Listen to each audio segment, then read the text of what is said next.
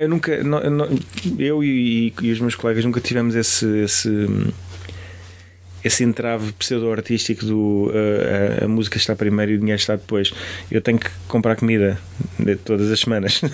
e então sempre eu pensámos. Só toco se estiver vivo. Exato, eu só toco se estiver vivo. Então, basicamente, sempre tivemos muito ciente que, que tínhamos que fazer qualquer coisa que fosse relevante. Ou seja, quem, quem realmente ficou nos meus projetos todos em que, em que, eu, que eu me envolvi, quem realmente ficou na música e, e, hoje em dia está a dar cartas, são pessoas que perceberam que além de fazer música que gosta, tem que fazer música relevante e que, e que, e que vá a algum lado, porque senão voltam para a bomba de gasolina ou, ou para, o, para, o, supermercado ou qualquer coisa assim do género. A paixão tem que ser sustentável, é isso? Sim, e é fácil, acaba por ser fácil a partir do momento em que a paixão, paixão é grande. Se for mesmo verdadeira, tu vais com unhas e dentes e agarras-te a tudo e mais alguma coisa. É fácil nesse sentido. Não estou a dizer que a viagem é fácil, estou a dizer que é fácil tu sentires que, sim, se é por aqui, se é isto que eu quero fazer, então vou, vou dar 300%. Né? Olá, bem-vindos. Uh, esta pessoa que acabaram de ouvir é o Rui Pité, mais conhecido como DJ Riot, membro dos Buracação Sistema. Eu uh, encontrei o Rui no local onde trabalho e quando o encontrei uh, estendi logo a escada para perguntar se ele estaria disponível para ser entrevistado para o, para o podcast. E o Rui disse que sim, uh, deu-me o e-mail dele, lá conseguimos combinar um dia e eu estou a publicar isto uh, em março, mas isto foi gravado ainda em 2016. Uh, por isso uh, vão ouvir que o Rui refere no ano de 2016, porque de facto não, ele quando, quando eu disse ainda estava no ano de 2016. Um, espero que gostem desta conversa. Até já.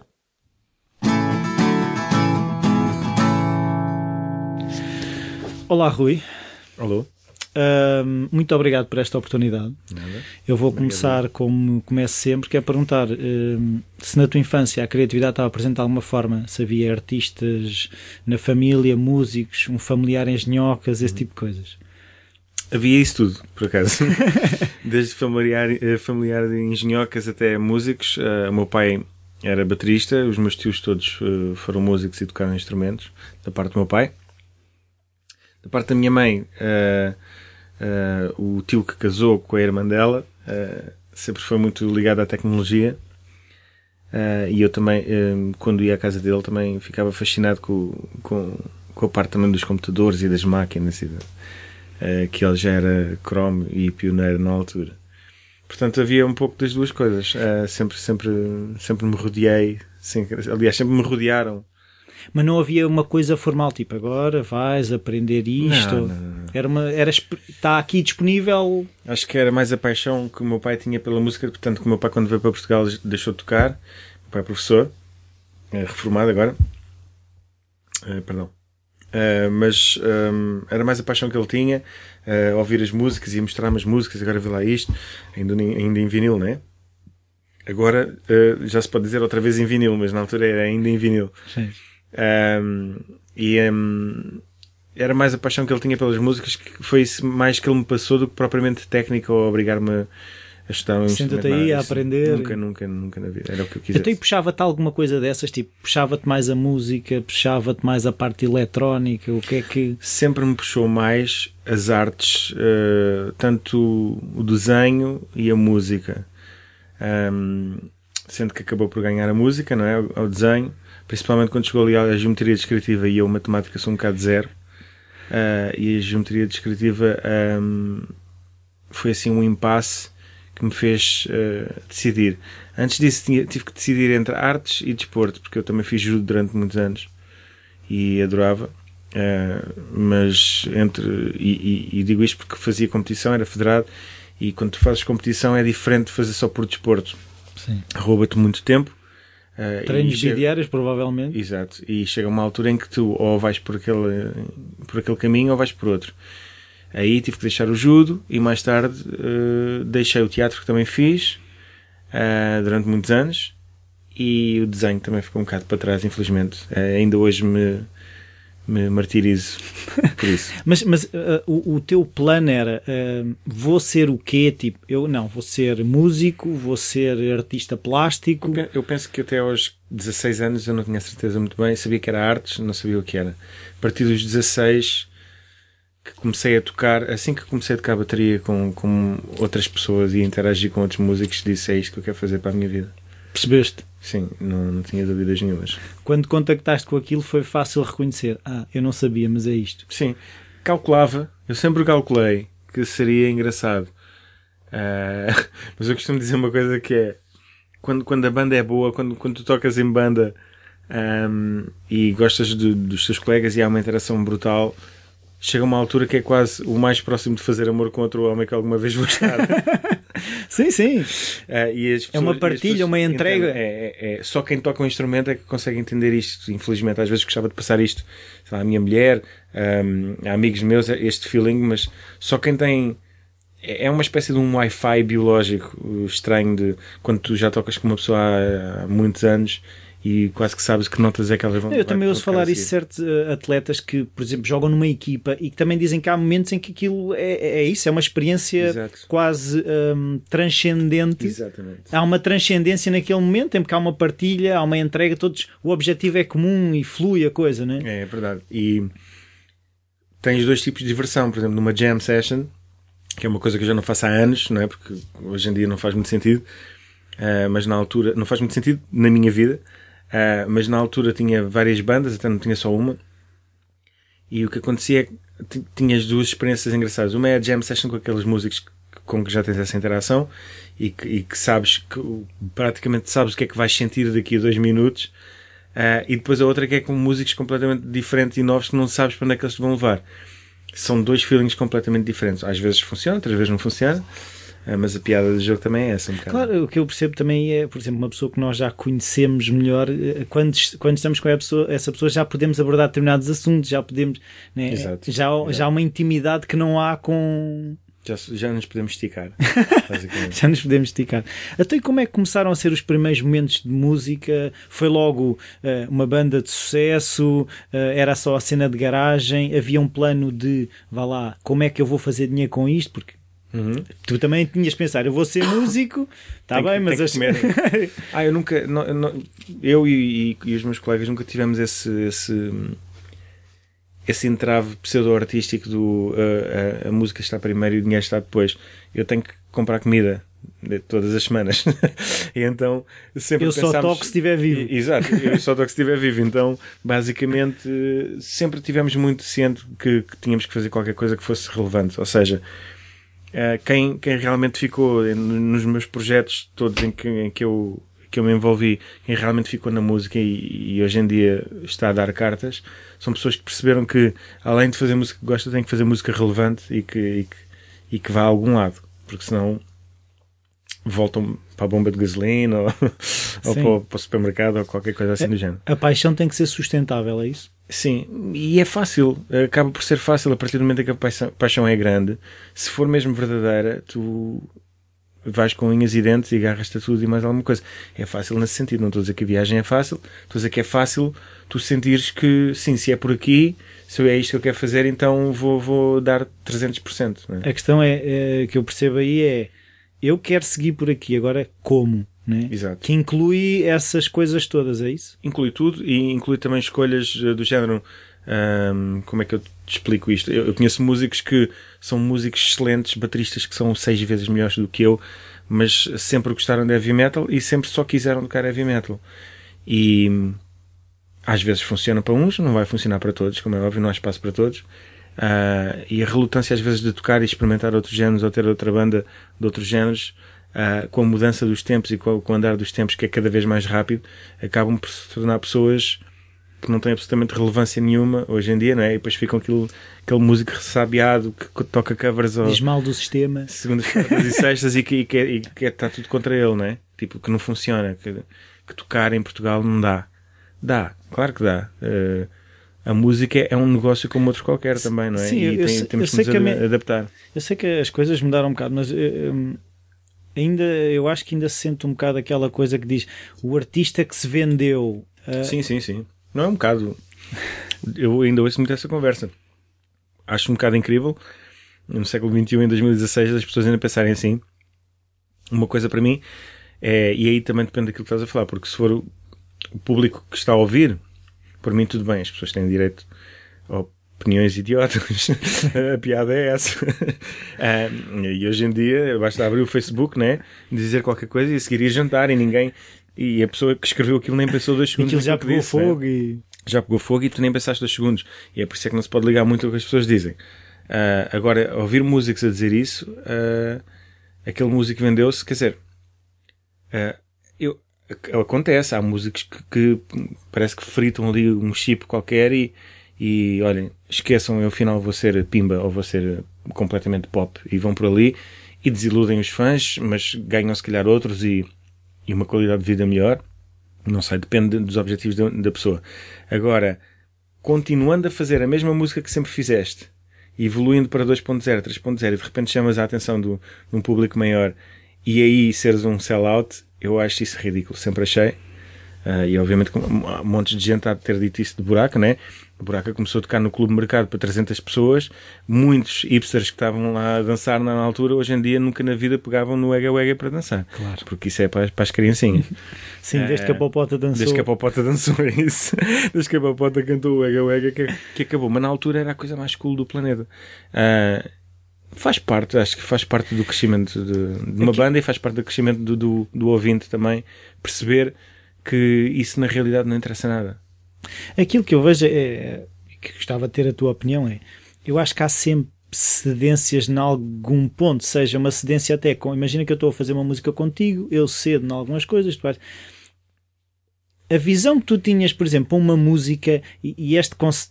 Continuando neste do sellout, é assim: achas que estas cedências uh, são necessárias e, é, e não fazendo cedência nenhuma é que ficamos o tal música amargurado? Uh, não, acho que não há. Acho que não há. Bem, estamos a falar de quê? De cedências artísticas ou cedências de, de direção de carreira?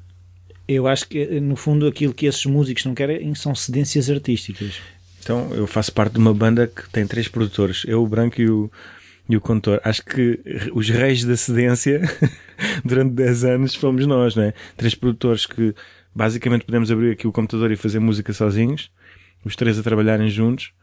Tivemos que ceder todos uh, em número ímpar uh, em muita coisa. E se não fosse assim, não havia buraca, porque eu sozinho não consigo fazer um tema de buraca, o branco também não e o condutor também não. Se não tinham feito. Se não tínhamos feito. Eh, não, isso calhar nem tínhamos, porque gostamos, gostamos da, da, da coisa em, em, grupo, mas isto para dizer que nunca sairia buracação de sistema se não fossem as cedências, não é?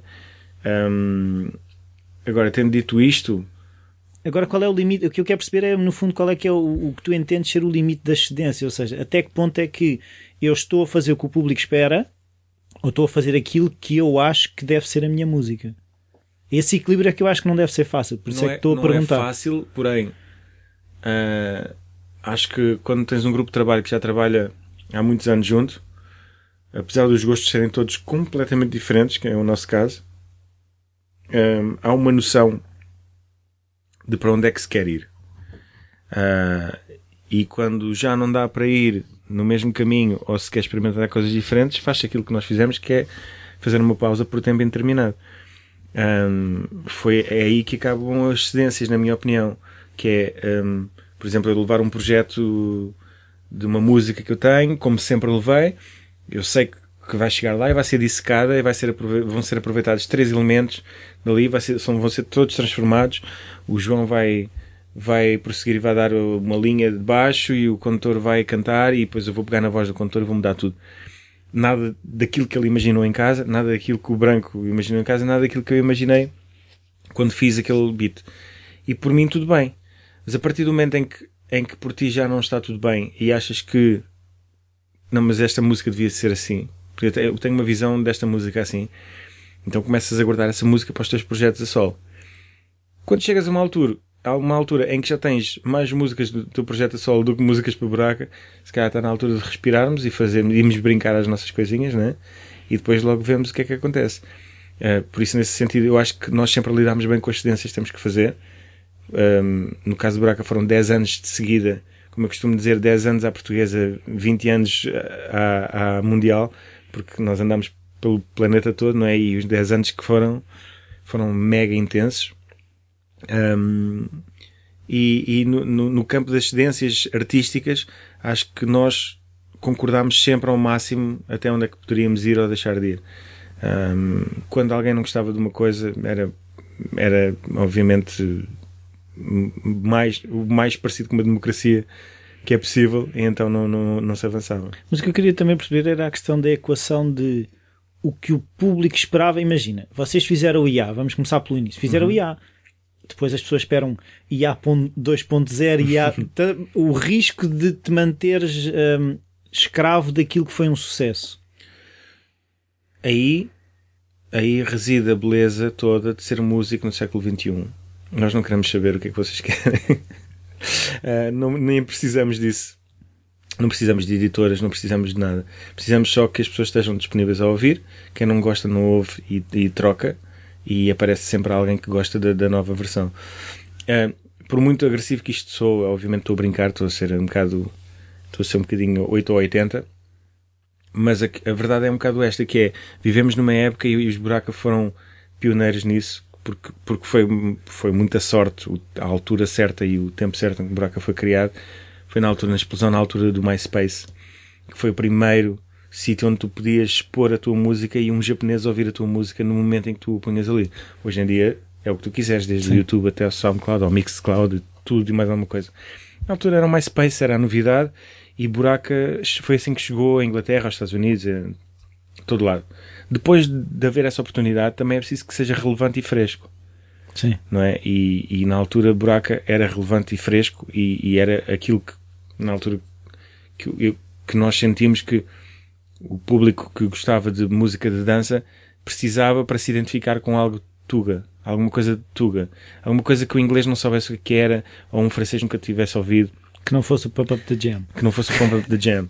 É que apesar de ter influências, uh, uh, tem ali um, um, um, veneno que o Pump Up the Jam não, tem, não tinha. Um, e, e, e, quando nós aparecemos, como deves calcular, houve um buzz e a partir do momento em que houve um buzz há, há uma procura de editoras e as editoras vinham ter connosco, mas cheias de regras. Parecia, aquele, parecia o David Attenborough descobrir uma, uma espécie nova Uh, quase que não What sabiam yeah, o, que é, o que é isto, mas como é que eu trato isto? Eu quero isto, mas eu não quero isto, porque isto é música do gueto, mas não é. Uh, isto não vai temos vender. Temos que limpar mas, isto. É, temos que limpar. Um, e acabámos por, por editar pela Enxofada, pela nossa editora na altura. Um, e continuamos sempre a editar pela Enxofada, com distribuição universal e distribuição uh, uh, da Sony também, se não me engano, também passamos por lá. Um, mas tivemos nós que fazer o nosso caminho porque as editoras, as labels na altura estavam completamente perdidas. Eu acho que ainda estão um bocado perdidas hoje em dia. Uh, já estão melhores, mas estão um bocado perdidas. Um, e fomos fazer como o resto do mundo estava a começar a fazer, que é o do it yourself. É a tua editora, faz a tua capa do teu disco, produz o teu disco. Um, o canal de distribuição está acessível a todos. Exatamente. E, e portanto, nesse sentido, o que o público espera de ti enquanto artista, ah, agora querem um IA 2.0. Eles podem esperar o que eles quiserem. Eu nunca tive tanta liberdade na vida para eu fazer o que eu quero como tenho hoje em dia. Se gostarem, tudo bem. Se não gostarem, amigos como dantes, é, faz parte. Há, há, conheço pessoas que adoram buraco e que detestam de ódio, de morte, dois ou três sons de buraco. Porque, na realidade, há sons muito diferentes uns dos outros. E isso faz sentido, porque isto é só música, é como comida. Não podes gostar de todas e não Sim, lá porque digo e... gosto de comida italiana, Exato. não quer dizer que gosto de todos os pratos de comida italiana. Exatamente. E, e, nem, nem eu acredito que alguma vez me digas que gostas de todas as músicas de buraca. Aí a credibilidade do teu gosto vai, vai por água abaixo para mim, porque eu não consigo gostar de todas. Não, eu, eu, lá está. Eu, eu, também há coisas que tenho mais dificuldade em ouvir. Claro, obviamente. Que são sons que estou menos preparado ou, ou não, se não me identifico com eles. Obviamente. E não, não, não, te, não te transmitem nenhuma sensação, ponto final. É, é tão simples quanto isso. É, isso. é, só preciso ouvir e sentir qualquer coisa. Quando, às vezes se trans, transmite uma má sensação, mas isso também é interessante. Há músicos que me transmitem más sensações, como por exemplo a Afex Twin. Tem músicas horríveis no, do ponto de vista estético, mas que estão tão bem feitas que é mesmo como é que alguém consegue fazer um som tão, tão desconcertante, sabes? E outra coisa que eu não sei se já te aconteceu, que é uma mesma música em alturas diferentes não soar da mesma Ah, forma. sim, sim, sim, tipo, há dias em que acordas, epá, ontem estive a ouvir não sei o quê, experimentas a pôr, e agora não está não tá a funcionar. Sim, sim. É, eu acho que é, tem, tem tudo a ver com o teu, com o teu espírito na altura.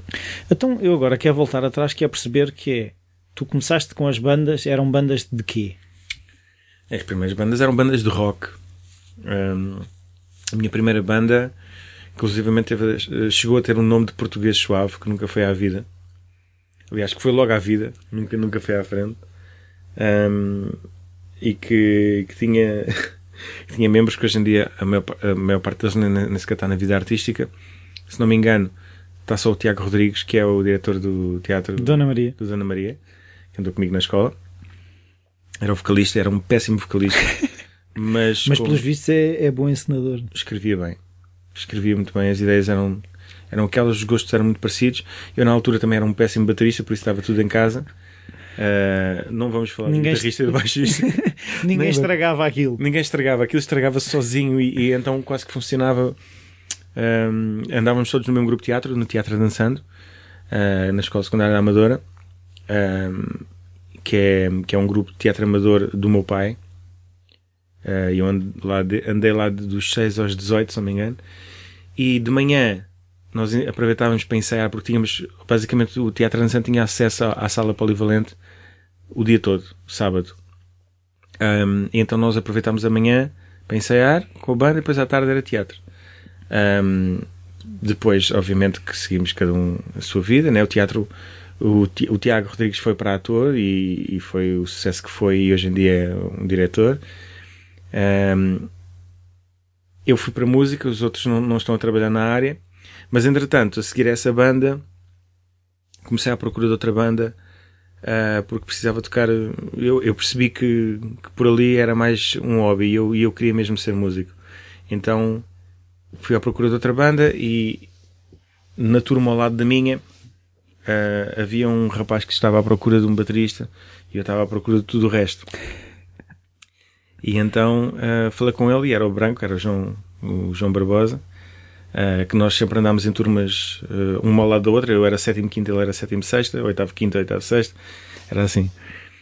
Um, estávamos sempre juntos nos intervalos, os gostos musicais também eram basicamente os mesmos. Na altura era o rock de Seattle e a Amadora sempre foi muito prolífera em, em pessoas fãs de Nirvana, Soundgarden, Alice in Chains. E, uh, então uns gostavam mais disto, outros mais daquilo, mas basicamente os intervalos era ouvir música e tocar guitarra.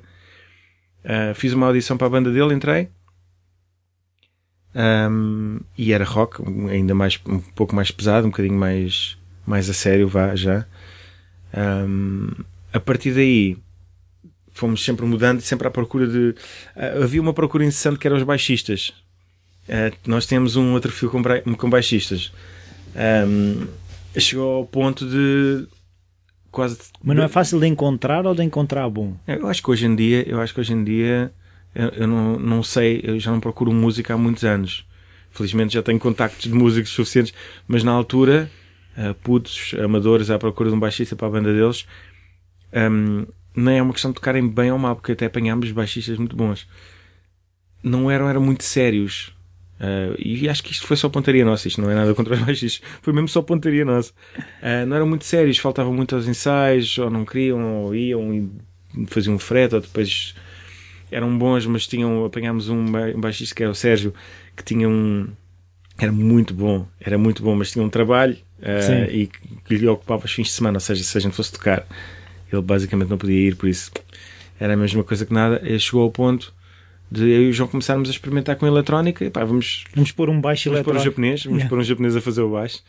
E pusemos um japonês a fazer o baixo, começámos a brincar com a eletrónica. E daí nasceu o Fusion Lab. Fusion Lab foi o primeiro nome do primeiro projeto que eu e o João tivemos assim de música eletrónica.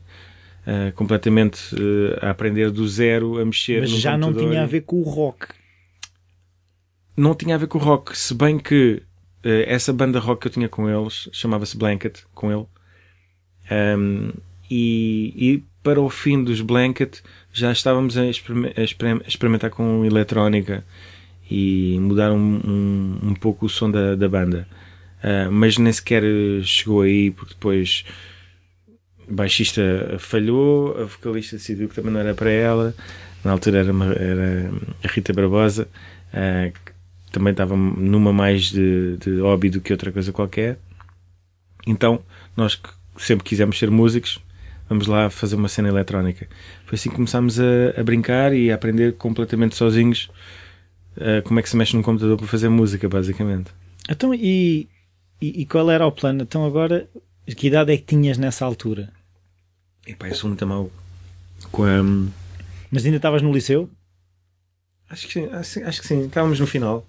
Até, e... Isso foi assim no final do acabar o liceu e e das duas uma, ou vais para as obras ou vais tirar um curso superior. Pois, eh, era aí que eu queria, que eu queria perceber é, uh, foste para as obras, foste tirar um curso superior? Nunca, nunca, nunca, nunca. Eu sabia que queria ser músico e era mesmo isso que eu... Nem uma coisa nem outra. Nada contra as obras, nem nada contra os cursos superiores. Simplesmente sabia que se estudasse mais dois anos, acho que me mandava da ponto 25 de Abril. Então como, é que, então como é que validaste, ou seja, porque é me dizer, ah, eu quero ser músico, sim, sim, mas vamos validar isso fazendo, uh, um, havendo um retorno do valor que tu estás a produzir. Claro. Para já é preciso teres uns pais muito bacanas como eu tive.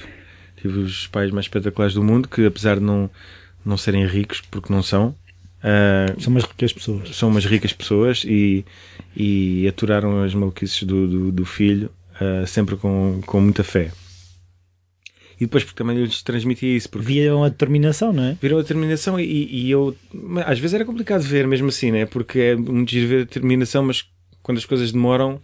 Hum, e as pessoas, lá está, era isso que eu ia explicar a seguir. As pessoas também precisam de perceber o meio em que se mexem. E, e nós, eu e o João, já começávamos a conhecer músicos um, que já estavam a dar carta, já começávamos a conhecer as pessoas que realmente interessavam conhecer em Lisboa. E na realidade, vamos ser sinceros, o país é muito pequeno em termos daquilo que interessa. Conheces Lisboa, conheces Porto, em termos de laborais e, e acabou, não é? Ninguém vai, uh, nada contra Castelo Branco, mas ninguém vai para a cena musical de Castelo Branco tentar ser alguém. Uh, as pessoas normalmente de Castelo Branco é que vão para o Porto ou que vão para Lisboa Sim. e tentam ser alguém porque as editoras estão aí, os clubes estão aí. Depois logo se passa por Castelo Branco e toca-se lá sim, e sim, é, é tudo muito feliz. Um, mas é, a questão era exatamente essa. Nós já conhecíamos as pessoas e já sabíamos basicamente como é que a cena funcionava. Agora só faltava fazer música relevante e, e, e apresentá-la às pessoas certas.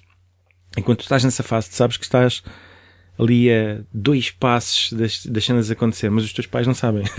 os teus pais ainda não perceberam porque os teus pais não estão dentro da cena, só te veem ali a trabalhar, a tocar, mas a não entrar nenhum, não é? Às vezes até a pagar para tocar. É, na, na, altura em que saí da escola fui para o Hot Club dois anos, para o Hot Club Portugal. É, fui estudar dois anos para lá e ao fim de dois anos desisti logo. E, Por quê? Porque foi das piores experiências musicais que eu já tive na vida.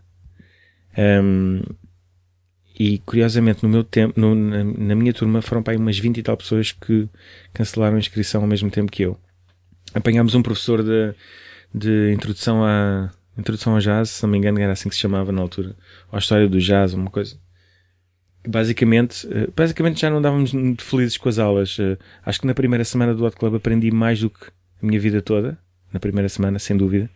Em termos técnicos e em termos físicos aprendi mais do que, desde sentar-me bem numa bateria até utilizar bem os pulsos. Uh, mas depois, a partir daí, foi sempre a descer, em termos de qualidade. Uh, achei muito retrógrado, muito, muito um, tem que ser assim, tem que ser assado. O que já uh, funcionou. O que já funcionou e de repente o limite foi numa aula de introdução à história do jazz, se não me engano, em que o meu professor basicamente disse que já não se, já não se podia fazer jazz, só, só se podia tocar os clássicos, tudo o que se fizesse depois disso já não seria jazz, seria influenciado pelo jazz. A turma toda olhou uns para os outros. O que é que estamos uh, aqui a fazer?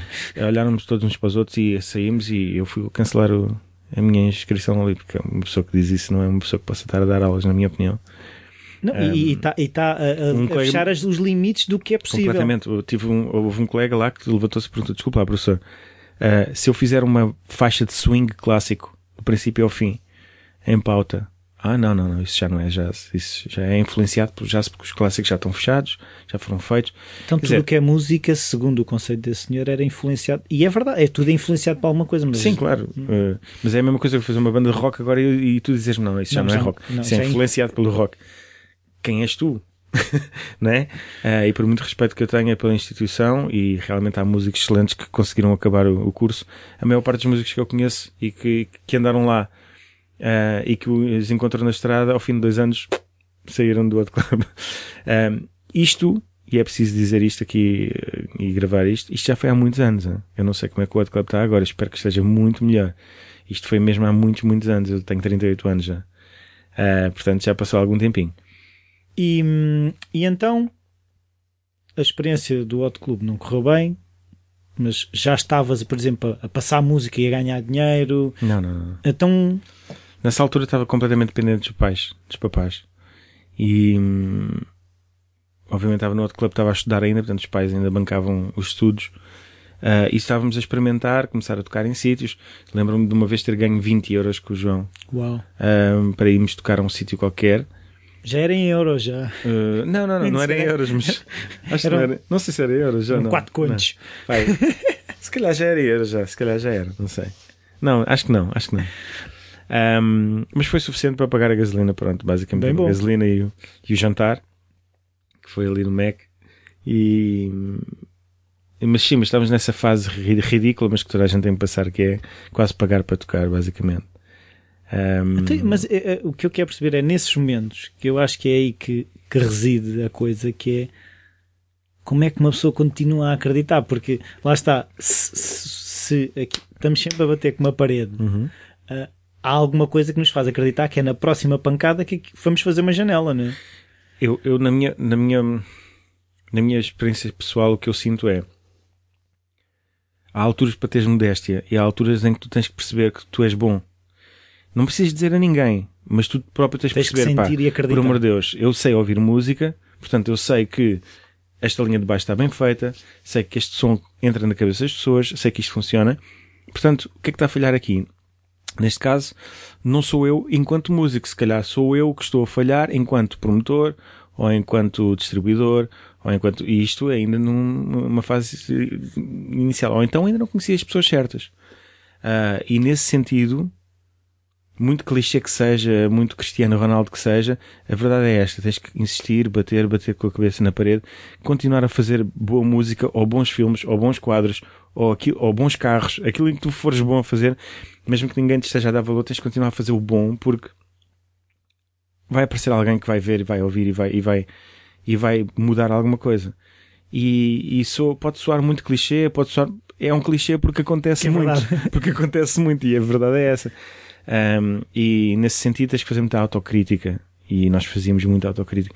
Nós somos de uma geração barra zona em que quando é, as coisas são más são completamente estralhaçadas em frente aos amigos. Não há cá paninhos quentes. Uh, entre, entre a minha turma e a turma do João, uh, se nós apresentássemos uma música horrível a uns amigos nossos, íamos, íamos ser gozados ad eternum. Uh, portanto, nós nunca tivemos aqueles amigos que são uns maus amigos, na minha opinião, que são aqueles, epá, isto está muito bom, está sempre muito bom, Sim. uh, porque, porque és um amigo, Yeah. mas isso não estás a Isso ser não amigo. és amigo. Uh, aquilo vai ser o meu trabalho, ou é o meu trabalho, não é um hobby, eu não estou a fazer isto aos fins de semana. Sim. É a mesma coisa que tu seres um mau contabilista e eu virar para ti, é puta, as contas estão um espetáculo todos os dias. E tu, é pá, se calhar até estão Pois, mas, mas isso começa na infância, que eu tenho estudado um bocadinho o assunto, que é aquela coisa do.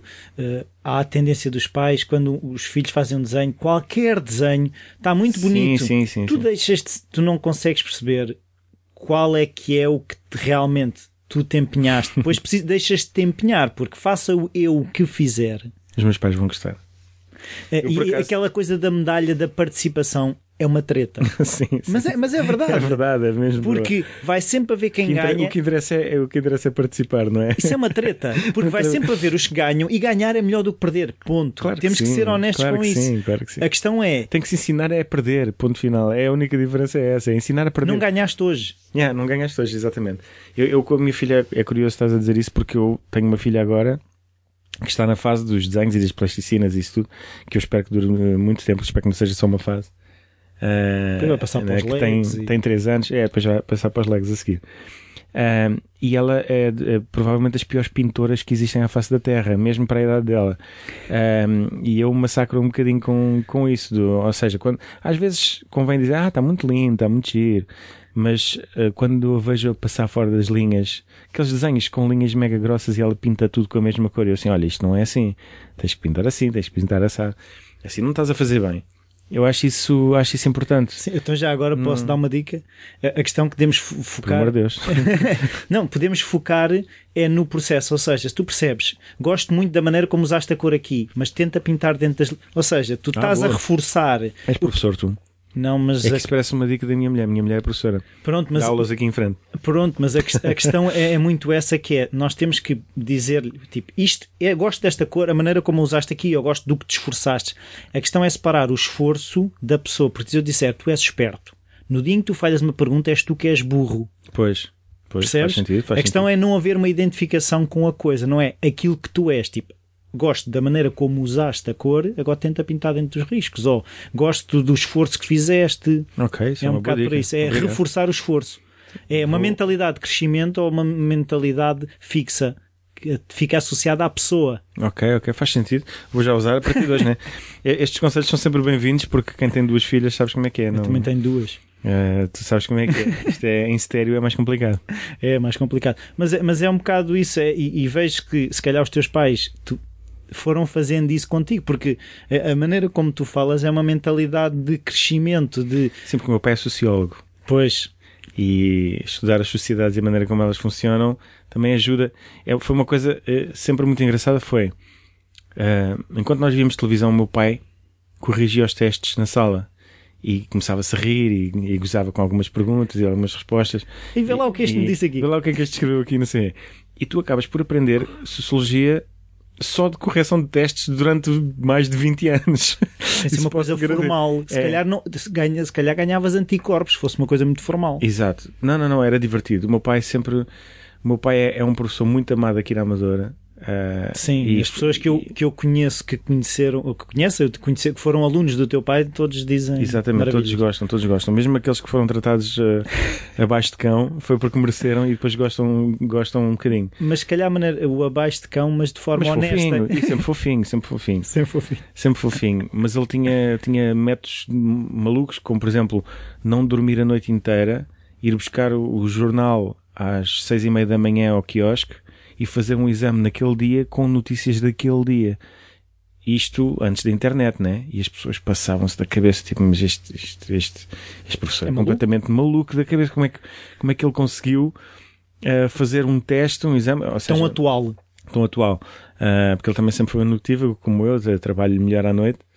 Ahm, se bem que agora com as duas filhas, isso Oh. a noite acaba às 10. eu trabalho melhor à noite, que é das 7 e meia da noite até às 10. Depois do resto, trabalho para dentro. Esticando às 11 ainda Yeah, estou ali. Às 11, às 11 é after party. Ahm, mas, mas ele sempre trabalhou muito à noite. Ahm, e às vezes nós estávamos ali a ver, a ver televisão e ele partilhava coisas connosco. E sociologia é bastante engraçado porque é o estudo das sociedades, né? E estudando as sociedades, tu começas a perceber as pessoas e perceber as pessoas, ler as pessoas antes de as conhecer, sempre dando o benefício da dúvida, é uma arma brutal. E, e eu sinto que sou hoje em dia uma pessoa melhor a analisar o caráter de alguém por causa do, do meu pai ser professor de sociologia. Um, Isso ajudou-te, se calhar, a ligar também às pessoas certas quando estavas a falar, de conhecer este produtor, aquele sem músico. dúvida, sem dúvida. E ó- óbvio que fui enganado várias vezes. Houve pessoas que eu pensava que eram mais à esquerda e afinal eram mais à direita, outros mais azuis e afinal eram mais vermelhos. Mas ah, na maior parte dos casos, quando eu digo que não gosto de uma pessoa, ah, mas pronto, é, é apenas um feeling e eu tenho que dar sempre o benefício da dúvida, mais tarde prova-se que é a pessoa que me vai gato, desiludir. o gato estava certo. O gato estava certo, exatamente. Isso acontece-me. Aliás, eu, eu- eu- montes de vezes isso acontece e, e principalmente com a minha mulher. Ah, eu digo: olha, vais ver que vai cair, vai- a máscara vai cair mais cedo ou mais tarde. E, e- e acontece bastante. Sou, sou bastante bom a fazer isso. Isso ajuda-te na música, essa sensi... é porque eu acho que isso é uma sensibilidade, ou seja, está disponível para perceber sinais subtis. Sim, eu acho que ajuda-me na música, ah, principalmente naquela questão da concessão que estávamos a falar há bocadinho. Uh, ou seja, se eu estiver a fazer música sozinho, sou só eu comigo próprio e, e é tranquilo, eu faço aquilo que quiser, é só uma questão de autocrítica e, e voltar atrás e ver se está tudo bem.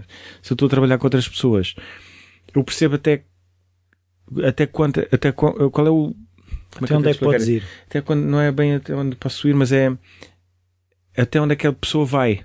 Hum.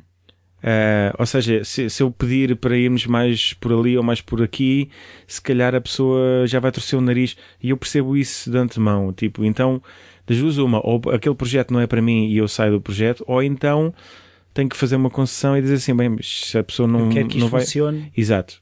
E, e faço as coisas funcionar e depois mais tarde pergunto se, se fôssemos por ali se teria funcionado e a pessoa diz-me quase sempre que não. Uh, por isso, nesse sentido, ajuda-me. Tenho, tenho essa sensibilidade uh, e, e ajuda-me bastante. Uh, mas é como te digo, já me aconteceu enganar-me redondamente, né? Tipo, sou um ser humano como outro qualquer. Apesar de ter essa sensibilidade, há pessoas que são muito diferentes e com que tu nunca te cruzaste e, e às vezes enganam. Até qual foi o momento quando, nessa busca pela, pela vida da música, em que tu começaste a, a validar aquilo que tu sempre acreditaste? Ou seja, quando é que começou a a surgir os concertos com alguma regularidade? Começaste então, a ver a saída da casa dos pais ou assim uma coisa desse género? A saída da casa dos pais ainda foi mais tarde, ainda foi mais tarde. Porque os concertos com uma, alguma regularidade e com mais dinheiro do que 20 euros não implicam que possas Sim, sair claro. de Sim, casa dos pais logo Sim, assim. mas um primeiro passo de validação qual é que foi? Um, basicamente a partir daí eu percebi que, que é uma coisa que hoje em dia é mais ou menos óbvia na altura tinhas aquele sonho de ser um músico e tocar pelo mundo todo e que vá que consegui, mas que que consegui, mas que mas que é muito diferente daquilo que a gente imaginava. Uh, Percebi-me que não podes ter só um projeto, ou que pelo menos para começar não convém ter só um projeto de música. Uh, em termos de, de estilos de música, nunca fui muito fechado. Portanto, eu, boa música é boa música, é isso? Boa música é boa música. Eu em casa ouvia desde ópera, uh, música brasileira, heavy metal, rock. Um, desde que não cansasse e fosse fixe e nós gostássemos, a música rolava. Um, o João também sempre foi um bocado assim. Um, e então não fazia muito sentido para nós ter, termos um projeto só de um género. Fusion Lab o próprio nome Fusão. diz tudo. O próprio nome diz tudo. Uh, se bem que no início era, era, éramos um bocado obcecados pela linguagem, linguagem do jazz, porque ligava muito na altura, já estava muito ligado ali ao breakbeat e, e ao drum and bass e a coisas ritmicamente eh, muito exploráveis e que são divertidas de produzir, né? Então estávamos ali muito ligados a isso, mas depois fomos metendo outro tipo de eletrónica pelo meio. Uh, e acabámos até por fazer uma versão de, de Amália que saiu numa editora e tudo, em vinil. Um, que eu não me lembro agora o nome, estou-me a tentar lembrar, mas não me consigo, já vou lembrar. Uh, uma compilação de homenagem à Amália já há muito tempo atrás. Um, isto, para, isto para dizer que na altura comecei a trabalhar também, continuei sempre com o rock, arranjei uma banda chamada Mother Tongue na altura, uh, que era rock em inglês, ainda mais pesado. Uh, só que com a, com a vantagem de ser muito mais bem tocado. Tínhamos todos muito mais experiência, tocámos todos muito bem um, e chamámos a atenção de algumas pessoas, sempre paralelamente com Fusion Lab. Um, chamámos a atenção com essa minha banda e chegámos a ir a um concurso. Isso foi a primeira desilusão um, da parte do, do business da música, né? que foi esta, que foi um concurso em que basicamente tínhamos que tocar quatro canções cada banda. Ah, nós fomos tocar, eh, lembro-me que a banda que tinha ganho o ano passado era o Marquês Rock Club. Ah, que já não existe, né? Não sei. Uh, não, já não existe. já não existe. O Marquês Rock Club. Um, a banda que tinha ganho. Não era um ao pé da Sé, seria esse? Não. não. Ali ao pé da Praça da Alegria. Ah, então já sim. Um, a banda que tinha ganho o ano passado era os Mar República Amazónica, na altura. Lembro-me disso. Um, e então eles iam tocar no fim uh, e nós éramos os penúltimos dos concorrentes. Uh, a banda antes de nós era rock progressivo, à lá Pink Floyd. Tocaram quatro músicas, cada uma de 25 minutos, com introduções de 35 minutos. com um, solos de 40. Yeah, com solos de 40. E, e então, basicamente, nós quando chegámos à segunda música, foi-nos dito em cima do palco: Sai. uh, olhem, vocês acabam esta música e, e acabou para vocês. Temos que ver que isto é um concurso, ok? E os concursos têm que ter. eh, têm que, têm que ser equilibrados. Tu tens Só três- podes avaliar com os mesmos critérios. Exatamente, então isto não era uma mostra, era um concurso. E de repente estavam-te a dizer que, olha, que eles mostraram quatro músicas, mas tu só podes mostrar duas. Ah, não achámos justo, não é? E ainda para mais, a nossa terceira música era à la punk rock, um minuto e meio, mega rápida. Ah, então acabámos a segunda, começámos a tocar a terceira, cortaram-nos o som e fecharam a cortina. E nem tanto pela banda ser boa, porque não preciso de estar aqui a vanglorizar-me que a banda era boa, era boa, mas não era tanto por isso. Era mais porque a outra banda tinha dado uma seca tão grande às pessoas, as pessoas estavam a curtir muito o nosso som. Basicamente o público começou a, va- a, a, ver, né? tipo, ia, ia, ia, ia mandar coisas ao palco e não sei o quê. Ah, foi um filme de terror. ah, nós sentimos-nos como abaixo de cão, não é? Acho que é das coisas que não se faz a ninguém ainda hoje. Se eu visse alguém fazer isso a uma banda, eu procurava, procurava nunca mais ir ver uma organização de evento daquela, daquela produtora. Ahm, bem, basicamente foi muito feio, ficou um ambiente muito feio. Ah, tão feio que e, e a partindo para vias de facto ali em cima do palco. Com toda a gente foi assim um caos. Caos à lá filme de, à lá filme de Tarantino. Guy Ritchie meets Tarantino. Ahm, não vale a pena entrar em pormenores, que foi mesmo feio e com pessoas que ainda estão no ativo na música e tal. Ah, mas vale a pena dizer que percebi mais tarde que ahm, basicamente para os organizadores do concurso nós íamos ganhar. Eles já tinham decidido. Portanto, aquilo era com votação do público, mas eles já tinham decidido que nós íamos ganhar e que a seguir íamos ser a banda que ia editar por eles. Ahm, e isso fez-me perceber como é que as coisas funcionam. Fiquei um bocadinho Estava viciado o bocado concurso. triste, completamente viciado. eh, e portanto, para eles não valia a pena estar ali a perder tempo com as outras duas Sim, músicas. sim, Na realidade Está era ganho. está a ganho. eh, e a pessoa em questão disse-me inclusivamente que eu não, ter- não voltaria a tocar em Lisboa. Depois daquilo que se passou, nunca, mais voltaria a tocar em Lisboa. E eu inclusivamente disse à pessoa que não só voltaria a tocar em Lisboa, como ele ia trabalhar para mim. E isso aconteceu. Isso tudo aconteceu e foi das melhores coisas da, foi das coisas que me soube mais bem. Soube Rui. Zandinga. Exato. Ah, foi, foi muito engraçado. Ah, agora dá para rir. Na altura foi um bocado estressante. Ah, os Mor República Amazónica não tocaram a seguir porque as pessoas, saíram, as pessoas saíram todas. Claro. As pessoas não, não gostaram do que se passou. Quer dizer, levaram uma seca de uma banda ah, de rock progressivo mega secante, uma coisa assim exagerada. E quando estava a ser quando é bem giro, feito, yeah, quando é bem feito é uma coisa. Agora, quando és um puto a tentar ser os Pink Floyd, pá, tens muito que comer, né? E não é, não é fácil fazer aquilo que eles faziam na altura e manter aquilo interessante. É pá, introduções com delays de 20 minutos, as pessoas estavam cansadas de estar em pé a ouvir aquilo. Nós chegámos com um rock mais enérgico, mais. eh, falar, não sei se alegre é boa palavra, mas, mas, mas com mais power vistos mais honesto, não é? mais honesto, mais direto, mais, mais cru, e as pessoas estavam a sentir, de repente cortam na segunda música, as pessoas, epá, vamos embora daqui. Ah, basou, basou toda a gente, e ficou assim um ambiente mega esquisito. Houve esse filme do Nunca Mais És Ninguém em Lisboa, não sei o quê, Estás acabado. Ah, estás acabado. É, pff, isso é tudo conversa. Isso ao mesmo tempo também não dá um certo fire in the belly, tipo. A seguir, talvez, na altura foi só feio, Sim, sim. foi uma sensação nojenta, mas a seguir, a seguir, segunda-feira a seguir, estás, estás vou-te pronto. mostrar como é que é. Vais ver como é que é. E, e não demorou muito até essa pessoa trabalhar, trabalhar para mim.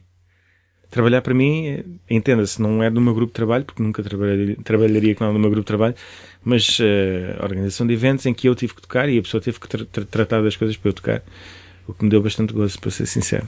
E disseste, toma, toma. Basicamente, bastava dizer adeus ou cumprimentar à distância, que a, Tá a pessoa, a, pessoa, a pessoa subentendia isso. é? Alguém disse que não, que não ia ser ninguém, de repente a pessoa tem que estar ali a pôr as águas no camarim. é, é, acho que dá subentendido, ela própria subentende-se ela própria, não, não precisa que eu lhe diga nada. Então, e essa banda chegou a, a fazer alguma coisa? Não, entretanto a banda acabou, ahm, também por objetivos de vida diferentes, e entretanto, ahm, aqui do lado do Fusion Lab, tinha-se desenvolvido aqui uma interação com a Coltrane, não é? Nós, uh, isto tudo paralelamente, a, a, cena de Fusion Lab levou com que nós entrássemos na, na Crew, que é o coletivo de drum and bass mais Sim. antigo de Portugal, né? Já Como o, braço, o DJ Johnny. Johnny, começou lá o Vitor Blanciano que passava som lá.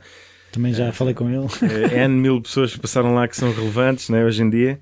Um, e nós fomos o primeiro braço de produção da, da Coltrane. Primeiro e único, na realidade. Uh, o primeiro porque fomos os primeiros produtores a entrar e dizer, olha, vamos trabalhar com vocês. Um, e então isto tudo paralelamente começámos a passar som. Um, Já havia algum retorno? Já havia o retorno, mas ridículo. Continuava a ser ridículo. É 20 euros? Era, não era 20, mas já eram, eram 30. Já eram 30 euros, vá. Às vezes 25. Um, e, e entretanto, o Calaf, também conhecemos-lo a partir da, da, da Coltrane, surgiu a ideia de gravar um álbum para o Calaf, que nunca saiu, nunca aconteceu, mas no projeto o Branco e o Calaf tiveram a ideia de fazer o One Week Project.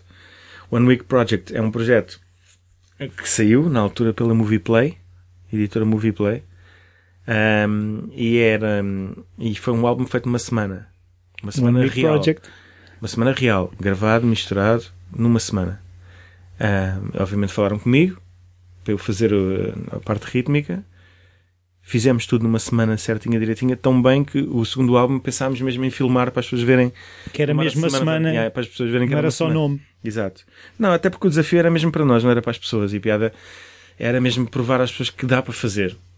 Não fica o álbum, não, não vamos ganhar nenhum Grammy de produção no álbum de uma semana, mas, mas fica, as músicas estão lá, as canções estão lá. Basicamente a regra era quem entrasse no estúdio, uh, que nós tínhamos ali em Campo de Orico, quem entrasse no estúdio e que fosse músico tinha que entrar no, no álbum, mesmo que não soubessem o que é que estava a passar ali. E aconteceu muito. Bater palminhas, fosse fosse. lá, como é que é? Pessoal, está tudo bem? Olha, anda cá, tu tocas guitarra, toca aqui isto. Uh, e foi isso que aconteceu. Um, foi um projeto muito engraçado, muito cerebral, era spoken word, uh, era hip hop com algumas influências de rock, com o Calaf uh, basicamente a debitar poemas e, e, e frases e palavras que ele achavam relevantes na altura. Era uma cena muito cerebral, completamente o oposto de Buraco São Sistema, não é? Um, apesar de ser uma das sementes. E era uma cena do circuito CCB, Gulbenkians, coisa começou a atrair alguma atenção. Isto fez com que a Enxofada crescesse um bocadinho enquanto editora. Mas já isso é Enxofada? Já era Enxofada, sim. E, e a partir daí, enquanto editora, começou-se também a, formar com algum corpinho a mais, não é? Uh, fizemos, uh, fizemos festas no, no Lux com, com a curadoria da Enxofada. Uh, uma delas foi o lançamento do álbum do Melody, que ele editou pela Enxofada. e tínhamos, um, tínhamos a noite toda para organizar e, e faltavam-nos ali uns 30 minutos que não sabíamos o que é que havíamos de fazer. Que é, um, é, um, é, um, é, um, é uma fatia de tempo um bocado ridículo. Não, não, não dá para fazer um concerto, não dá para mas também meia hora é muito tempo. Para não ter nada. Para não ter nada, não podes só pôr três musiquinhas e está a andar, né? Convidavas os do rock progressivo para. Exato, para fazer uma intro. Convidavas uma banda de rock progressivo para fazer uma intro. Um, e então, basicamente, nós já tínhamos falado na altura de Fusion Lab e durante toda a altura de, de One Week, tínhamos falado de N vezes que nós estávamos na escola e que ouvíamos uh, Pantera e a seguir Funaná e depois uh, Soundgarden e depois a seguir ouvimos um Kuduro uh, porque a nossa escola era assim, né? sempre foi, a Amadora sempre foi uma mistura gigante Melting pot, não é? É um melting pot autêntico, então nós ouvíamos às vezes Kuduro a passar nos carros aquele Kuduro mesmo de raiz, mesmo anos 90 e vimos que aquilo, era, aquilo tinha uma atitude quase punk. Sabe? É, é, é bruto é 140 é batidas por minuto cru. E o ritmo era mega válido. E nós pensávamos, que é que isto não funciona? Porquê que não está a funcionar aqui? Qualquer dia temos que fazer um projeto que a gente pegue nisto e misturo com, com umas coisas um bocadinho mais ocidentais, com, com uma, uma lógica ocidental, porque enquanto músicos o que nós percebíamos é que uh, aquilo tinha 16 compassos e depois durante dois compassos ele falava e depois ao terceiro compasso entrava o beat, depois parava o quinto compasso. Era assim uma cena meio jazz. uma cena um bocado caótica demais para um DJ passar.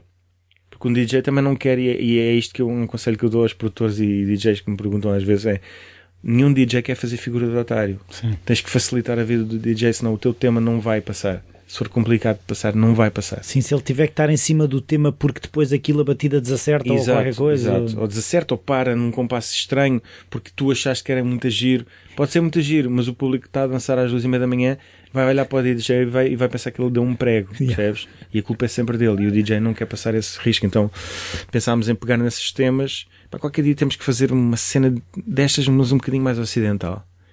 Trazer um bocadinho mais para Portugal. Ahm, e então, isto, isto, anos antes de alguma vez fazermos isto. Nesse lançamento de Melody lembrámos de, de Vamos experimentar. Vamos experimentar. Vamos, vamos ali à Feira do Relógio, compramos uns CDs de, de e fazemos uns edits. Pomos um baixo, a série naquilo, produzimos um bocadinho melhor. Acertamos. Acertamos, quatro compassos aqui, quatro compassos ali. Ah, bem, começámos a tocar ahm, nesse, nesse buraquinho. Acho que ainda assinámos como Fusion Lab aí.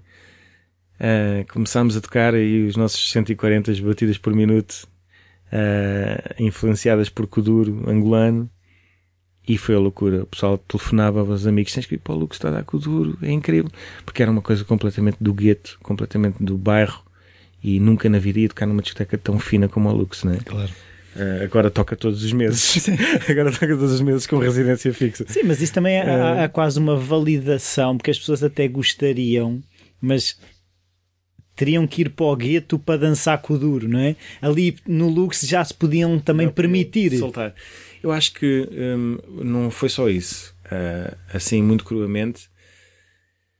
Uh, o Kuduro era visto um bocado como uma piada ainda, muito por culpa do Hermano José e de, de- de convidar o, o Vassoura e o. Sim. Como é que ele se chamava? O, o Rei do Kuduro, que era a parte O mais. Elder. O Elder Rei do Kuduro, que era, sempre foi a parte mais jocosa do. Uh, Sim, aquilo era um, um clown. Exato, era um clowning da música, basicamente. Aquilo, as pessoas não levavam ali para ouvir a música do Elder, levavam-no para para, ver as figuras sim. de otário que os dançarinos faziam e rirem-se com aquilo. Ah, e, e nesse sentido era um bocadinho tudo que era Kuduro era visto como a música dos pretos e fica no, no- os- a música dos pretos fica para os pretos, fica por ali. Ahm, e de repente estar a ouvir aquilo entrar de uma forma diferente, com uma subida de tarolas e com uma intro com explosões e com e cair num beat mais bem organizado, não sei o que, as pessoas percebiam que aquilo era, mas percebiam que estava ali qualquer coisa diferente. E perceberam que era, entre aspas, legal gostarem daquilo, já era legal gostarem daquilo. Eh, Foi tudo assim muito rápido, foi assim um impacto muito Era rápido. legal e legal. E- Um, no dia a seguir fizemos a mesma coisa na Casa da Música no Porto e também lembro, tenho uma imagem que nunca mais me esqueço da como é que ela se chama? Eh, ah, uma designer de moda portuguesa que agora não me lembro. Fátima Lopes, Não, não, não, não, não. Ah, Ana Salazar. Ana Salazar, exatamente. Não me estava a lembrar agora do nome. Ana Salazar completamente doida, descalça a dançar no meio da pista. Ahm, no Porto ainda foi um choque maior porque não havia tanta essa realidade. As pessoas Sim, sabiam, mas não há sim, tanta sim. realidade de. de- de- A realidade africana é mais lisboeta. é, é mais- é muito mais lisboeta, apesar de, de isso estar a mudar, mas é, na altura era muito mais. Então o choque ainda foi maior e, e a surpresa ainda foi maior. E, e, curiosamente, ao fim de tantos, ao fim de alguns anos, eh, acabou por ser se calhar o sítio onde temos mais fãs. Se calhar sentimos que temos mais fãs no Porto, na zona do Porto, do que prova- provavelmente aqui. Eh, ou então, se calhar, um- ela por ela, não sei. Eh, mas resumindo, fizemos essas duas noites, percebemos que estava ali qualquer coisa, tudo o resto ficou em pausa, logo automaticamente. Foi, foi uma, para quem já tocava som, já passava som há algum tempo, foi uma reação, uma reação demasiado efusiva para ser normal. Que estava ali a acontecer. Isto é diferente. É, o pessoal estava todo doido, doido. Há fotografias da Ana Gilbert de- dos primeiros concertos no mercado, que foi o que surgiu a seguir, foi uma residência no Clube Mercado, que já não existe. Um, e há fotografias aí de pessoas sem roupa uh, a agarrarem a cabeça e, e estamos a falar no início da noite, portanto ainda não havia drogas envolvidas, Ainda. nem sequer dos anos. do ainda. Exato, ainda. Um, era- as pessoas sentiram que eram, realmente era a primeira música de dança tuga, tá tipo, É nosso. que, que junta isto tudo. Toda a gente que fala português vai perceber isto que está aqui a passar.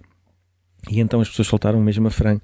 Lembro-me perfeitamente de, uh, de, ver betas de Cascais a dançarem com, com pretos de, de, do 6 de maio. Uh, e isso para mim é das melhores imagens que pode, que pode haver. Mostra, mostra que não há, ou seja, que não há assim tanta diferença, que a música une. Exato, exato. É aquilo que tu sempre ouviste dizer e que é muito lindo, ah, toda a gente diz, é mas que depois nunca vês. Na e prática, ali estava ali, estava ali à tua frente, estava ali a meio metro de mim. Uh, as noites eram mesmo loucas ali, e, ao ponto de haver fila a sair do, do Clube Mercado, uh, que é ao pé do mirador do bairro, uh, do bairro Alto, um, e até ao cauteleiro, e aquelas pessoas nunca na vida iriam entrar e não saíam dali. Elas não, nunca iriam entrar, não havia espaço para elas. Havia pessoas a desmaiar com o calor lá dentro. Os computadores crachavam. Portanto, aquilo estava uma loucura e, autêntica e nós percebemos rapidamente que tínhamos que sair dali, voltar para o Lux e falar com eles e dizer: olha, isto está a acontecer, começou aqui e se calhar vai ter que voltar para aqui. Porque o Clube Mercado já não. E eles aceitaram bem isso?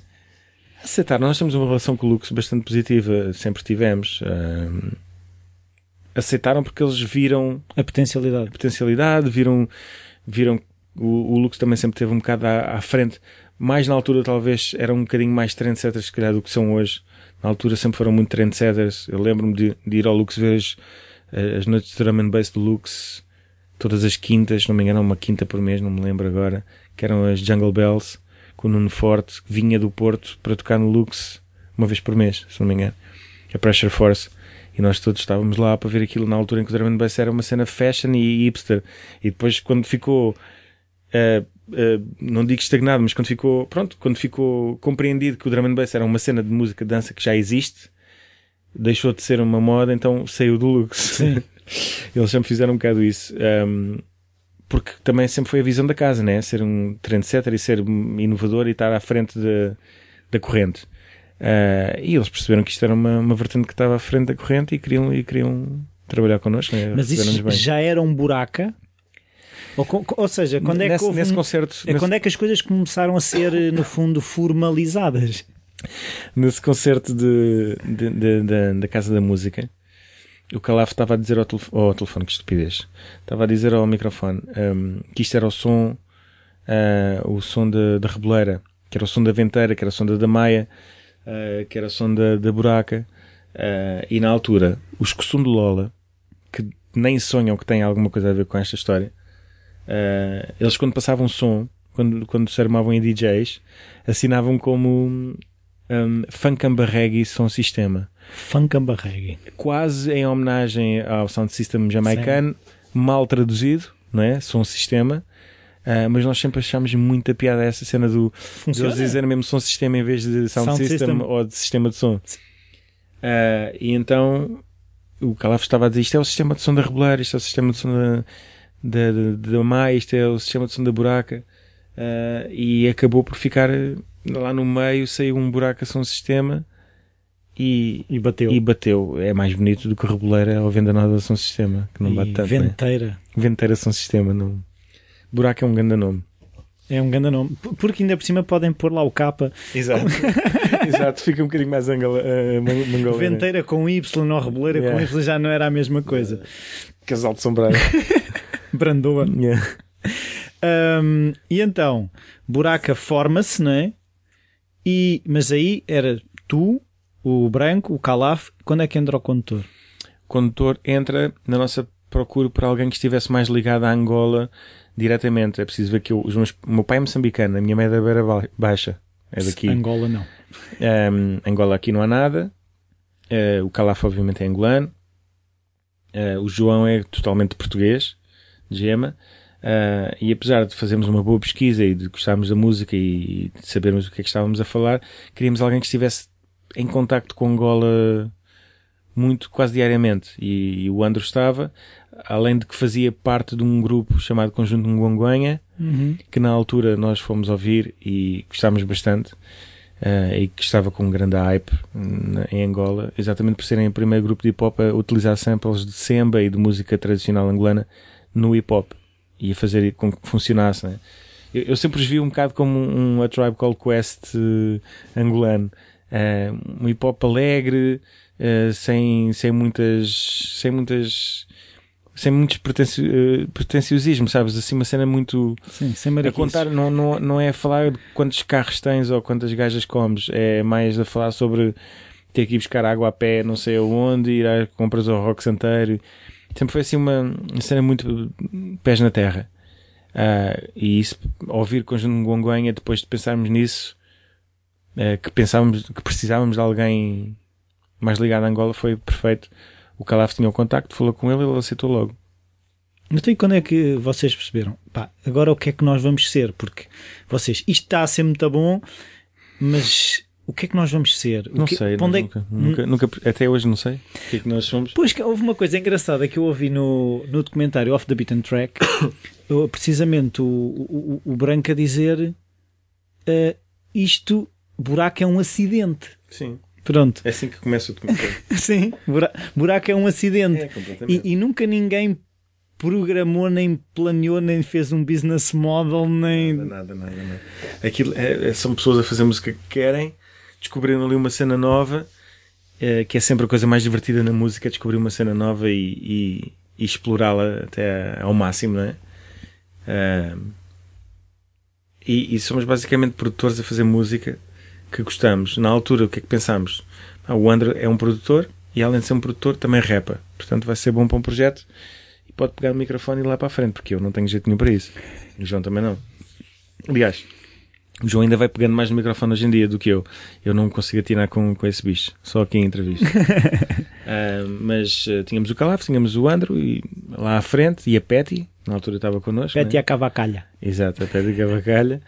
E, hum, e estávamos bem servidos de, de MCs e de, de confusão, porque é um, era um género de música que, principalmente na altura, agora já mudou um bocadinho, mas na altura precisava um bocado desse caos. Precisava as pessoas precisavam de sentir esse caos. Então tínhamos ali três MCs, às vezes atrapalhavam-se. Ah, era engraçado. Ahm, e nós fazíamos a música. O Andro também no estúdio saía do, do local de, de- do local de, de vocalista passava, sentava o rabo no- na cadeira de produtor. Portanto, tínhamos ali um projeto para andar, a fazer música de dança com as nossas influências todas, que vão do techno ao drum and bass ao, ao rock, a tudo, e vamos tentar aplicar neste ritmo, nesta base rítmica que é o Kuduro. Até como é que surgiu o IA? Que foi a, a cena. Epá, o IA, como é que surgiu? Eu não me lembro como é que surgiu. Lembro-me que nós acabámos por reparar que aquilo era o esqueleto, era a base de todos os ritmos que tínhamos ouvido. Era, era, era, era o Kuduro despido. Era um bombo e umas palmas e um prato de choques e um baixo e muito pouca coisa, exato. E, e, e ao tentar eh, produzi-lo demais, aquilo perdia ali algum impacto, então ficou só aquilo. E tínhamos a voz da Petty, claro, que era, que era um, já por si metade da música.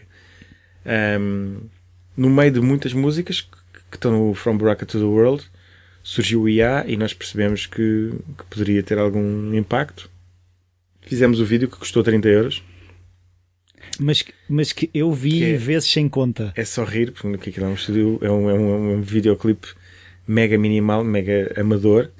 ah, mas custou Com vocês a dançar. Não, mas, a- mas, mas, era, mas era um vídeo divertido. Ou seja, percebes que pode não ser coreografado, mas aquelas pessoas estão-se a divertir. Ah, sim, sim, sem dúvida. Isso foi, foi muito engraçado. Foi muito engraçado filmar aquele videoclipe. Foi se calhar o videoclipe mais engraçado de filmar de todos. Ah, e, trocámos aquele videoclipe basicamente por horas num estúdio de croma e um concerto. Demos um mini concerto na Restart e eles deixaram-nos filmar lá e a cassete custou 30 euros. Isto foi o videoclipe de, de Buraca São Sistema, o primeiro. Ahm, foi divertido. Ah, de repente a MTV criou o vídeo, a SIC Radical criou o vídeo, toda a gente criou o vídeo. Foi assim, tudo muito rápido. E vocês, tipo, como é que eram as conversas entre vocês? Tipo, O que é que está a passar? Não, sabes que não, não tivemos o, o, o que é que está a passar aqui. Tínhamos uma conversa do pá, finalmente alguma coisa está a funcionar, porque nós sempre procurámos. Ah, sim, não caiu do céu. não caiu do céu, nós sempre trabalhámos para isso. Agora, o que era surpresa era o impacto que estava a ter e eh, o interesse que as pessoas estavam.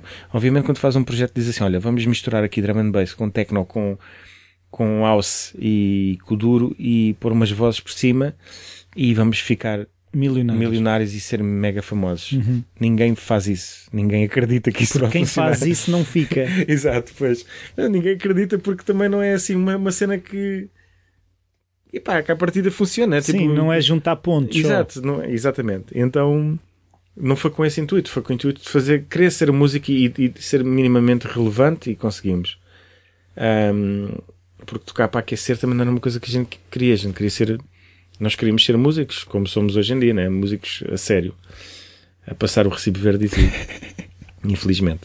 Ahm, e então, obviamente, a surpresa estava mais no tamanho da atenção que estávamos a ter do que propriamente na atenção Sim, sim. confiança naquilo que estávamos a fazer, nós tínhamos. Sim. Agora que aquilo chegasse tão longe. Até como é que foi chegar fora?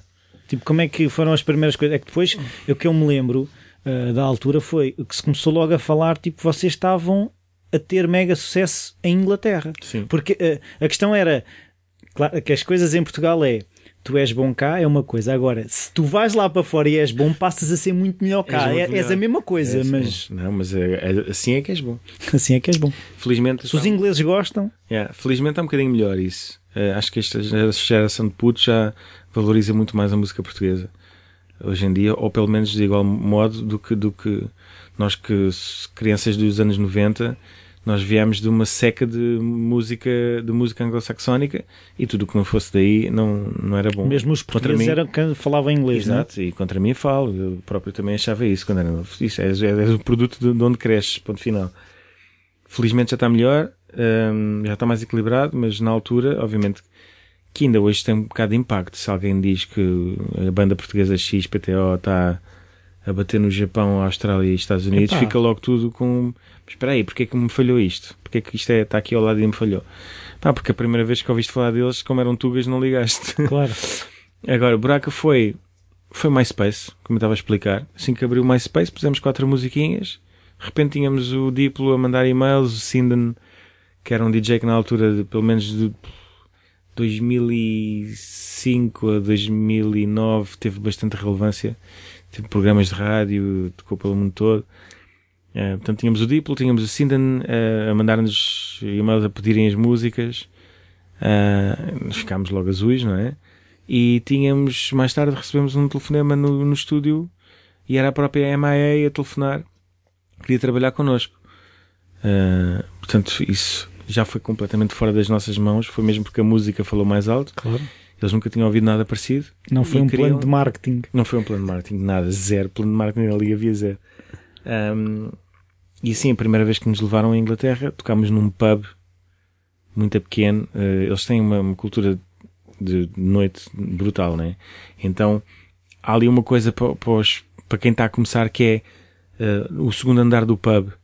É uma espécie de uma discotecazinha para os putos mais novos, 16, 17 anos. Os outros estão a enfrascar-se lá Eh, em Os baixo. outros estão lá em baixo. Não, os putos também estão lá a enfrascar-se lá em baixo.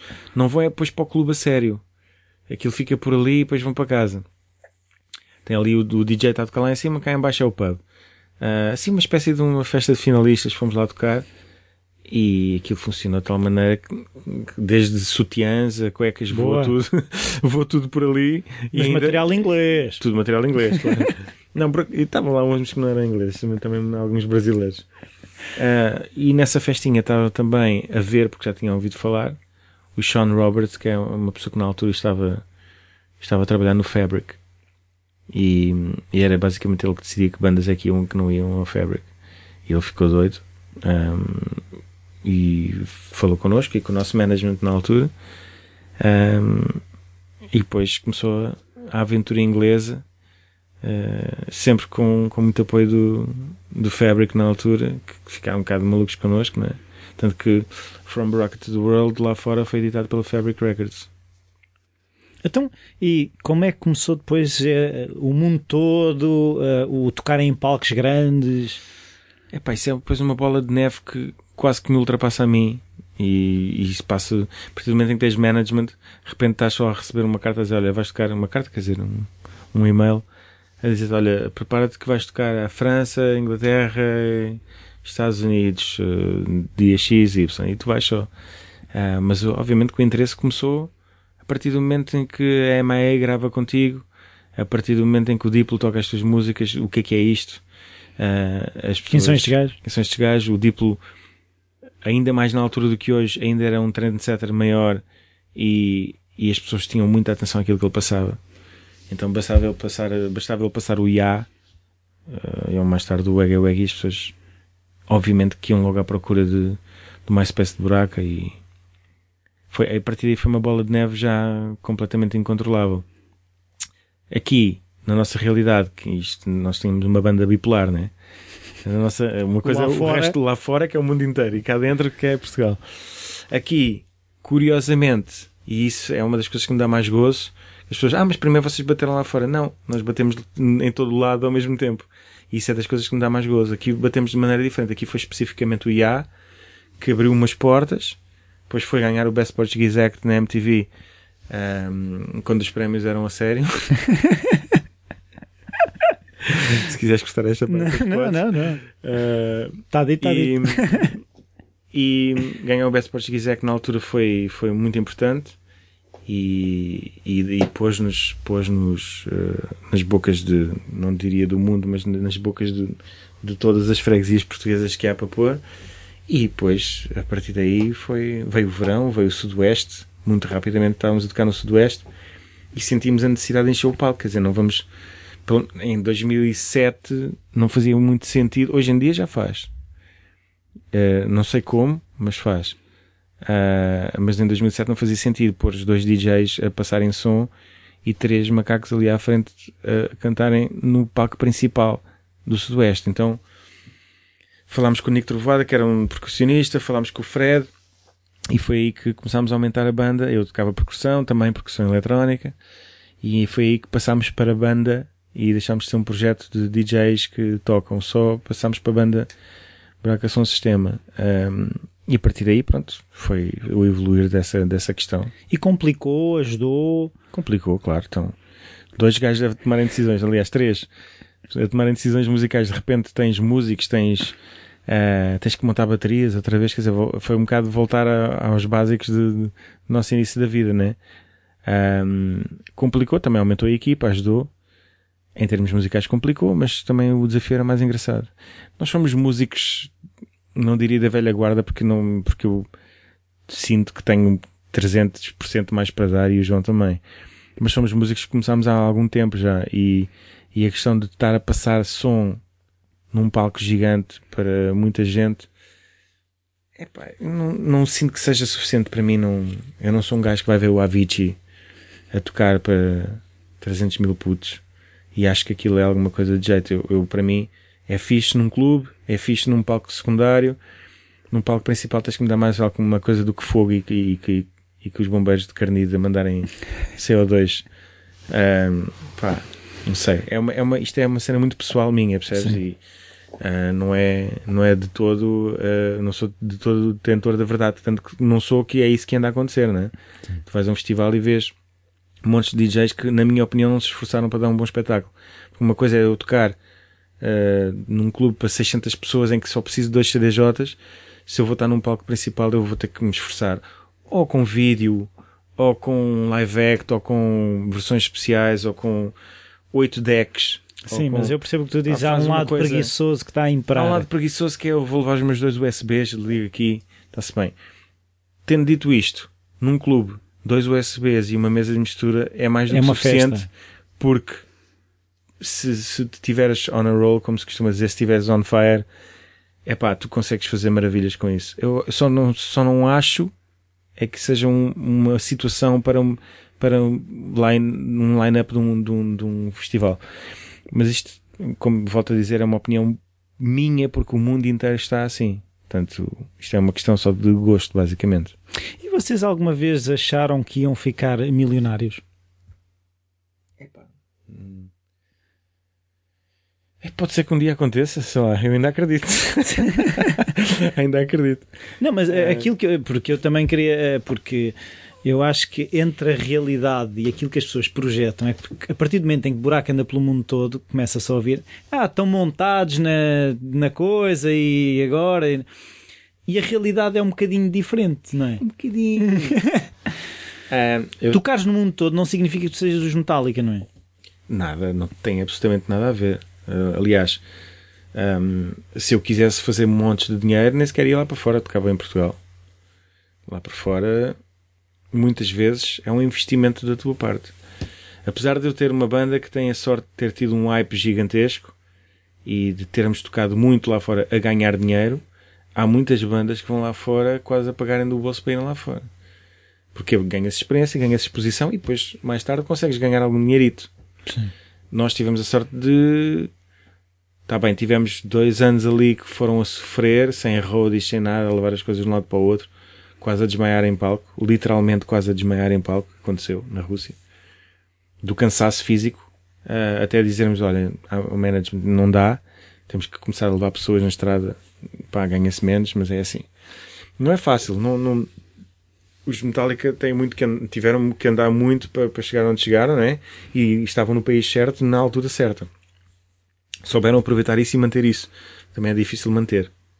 Uh, hoje em dia é impossível haver outros Metallica naquele, naquele outros nível. YouTube. Outros YouTube, outra, Madonas nunca mais vai haver nenhuma, Prince muito menos, Michael Jackson não vamos falar sequer disso. São astros de uma era em que em que tu não te fartavas deles, tu querias sempre mais deles, né? Tu hoje em dia parece um Justin Bieber, tu vais à net desde o wallpaper até a última música, sabes tudo, e ao fim de 4 anos estás cansado. Não, e havia outra coisa um que mistério. ainda ontem estava a falar que era a questão: a gente comprava um disco e ouvia o mesmo disco 10 vezes. Ah. Hoje em dia, tu ouves uma música, depois vais ao Spotify, ele sugere-te outra coisa. Os putos não ouvem música. Os putos, não, aliás, desculpa, os putos não ouvem álbuns. Os putos não sabem o que é ouvir.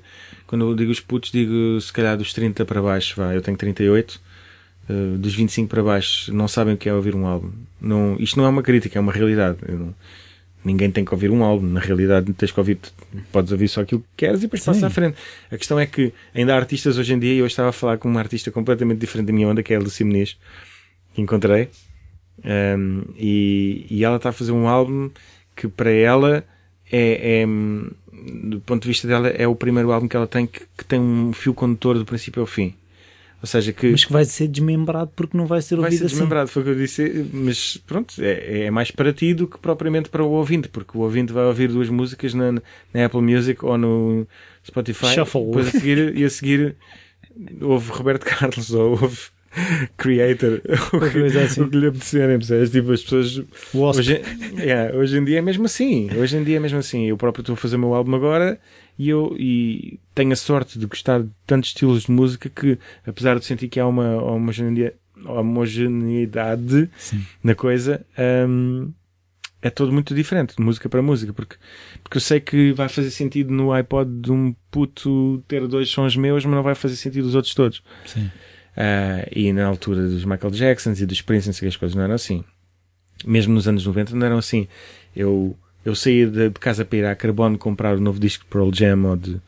Ou de a loja de discos ali da Babilónia. Exato. Ou preto e branco, eh, black and white. Black, era preto e branco. Era não, qualquer coisa assim. Era, era uma cena assim. Não era, Dark Side. Dark Side, exatamente. não, o símbolo é que era preto e branco, por isso daí. É, daí o Dark Side. Exato, Dark Side ou, ou ia à Carbono e, e se saía um disco de uma banda que eu gostava, eu nem tinha que ouvir, não havia ouvir para depois comprar. Era comprar com toda e a certeza. E às vezes tínhamos que, que esperar que saísse, que era ah, outra sim. coisa. Hoje em dia uh, saiu, está aí. Pois, saiu, vais ouvir a net logo, né? Isso faz com que nunca mais hajam pessoas como essas, né? Porque também o mistério desapareceu. A relação com os músicos e a música é diferente. É, é tem, perdeu umas coisas, ganhou outras. É muito direta. Eu, eu consigo mandar uma mensagem a um músico e ele responder-me via Facebook se estiver para aí virado. Mas é uma possibilidade. É uma possibilidade muito real e há músicos que respondem. Um, há pessoas que me mandam mensagens a mim, eu não sou propriamente nenhum Michael Jackson, né? Pessoas que gostam da minha música e mandam-me uma mensagem e eu digo, pá, olha, obrigado pelas tuas palavras. Ou então pedem-me para trabalhar com eles e eu digo, pá, então deixa-me ouvir o que é que tens. E, ou seja, isto nunca acontecia uh, nos anos 90, nunca Sim. acontecia nos anos 80, muito menos. Sim, porque e, havia... e é daí que vêm esses monstros todos, né? Sim, mas é, aquilo que eu vejo é que eu acho que ainda estamos a viver uma, uma, uma coisa que é. Eu acho que uh, os gatekeepers faziam algumas coisas boas, uh, bloqueavam determinadas pessoas a terem acesso ao público, mas ao mesmo tempo havia uma curadoria qualquer. Eu acho que hoje em dia uh, também se ouve muita coisa porque tudo é possível e tudo ser possível não há propriamente um critério. Uh, Percebes o que é que eu estou a dizer? Percebo, eh, mas isso é um. São sinais dos tempos, não tens como dar a volta a isso. Aliás, nem sei se é para dar a volta ou se é para Não, querer eu acho dar. que é uma aprendizagem. É, é reaprender tudo. Sim. É reaprender tudo. E as coisas são tão rápidas que a evolução tecno- tecnológica. A, a nossa vida mudou toda por causa da Sim. internet. Toda. Mesmo as pessoas que não têm um telefone, um smartphone e que só vão ao e-mail e, ou, ou que só vão ao Facebook mandar mensagens foleiras sobre, sobre a vida a dois ou qualquer coisa assim do género. Essas pessoas não compreendem às vezes, se calhar, o quão a internet Lhes vai influenciar. a lhes mudou a vida. Mudou porque acelerou todo o processo de gosto, não gosto, o processo de, de teres que estar contactável. Tu hoje em dia, com telefone e com e-mail, tu tens que responder, que se não responderes, mas estás parvo, não respondeste. Que falta de educação. Que falta de educação. Não, e a questão é, é a pressa, tipo, pá, É. mandei-te um mail há 20 minutos. Há 20 minutos atrás. tens que responder, tipo, já. tá? E essa procura e essa. Isso é aplicável a tudo no, a tudo no mundo, percebes? E a música também não é. Faz parte eu, do eu mundo. ouvi um musicólogo, aliás, ouvi, sim, ouvi no YouTube um musicólogo, não me lembro do nome dele, a prever que num futuro muito próximo o radio edit, ou seja, a edi- a edição musical própria feita para a rádio de um som, em vez de 3 minutos e meio, vai, estar, vai ter um minuto e meio. É, Do attention span das pessoas. o attention spam das pessoas está a mudar para muito pouco. Isso sim é mau. Venha quem vier dizer-me o que quiser, isso é mau. Isso é mau e contra mim falo porque eu também sou uma pessoa e também o meu attention spam também me vai de certeza que está a mudar, não é? Vou ter muito, muito menos pichorra. Aliás, eu sou DJ, o attention spam para ouvir uma música inteira já acabou há muito tempo. Eu lembro-me de comprar vinis e ouvia a intro, levantava logo, ouvia ao meio da música, levantava, ouvia ao fim, ah, está fixe, vou comprar isto. Portanto, eh, contra mim falo, mas eh, isso sim, na minha opinião, é mesmo mau.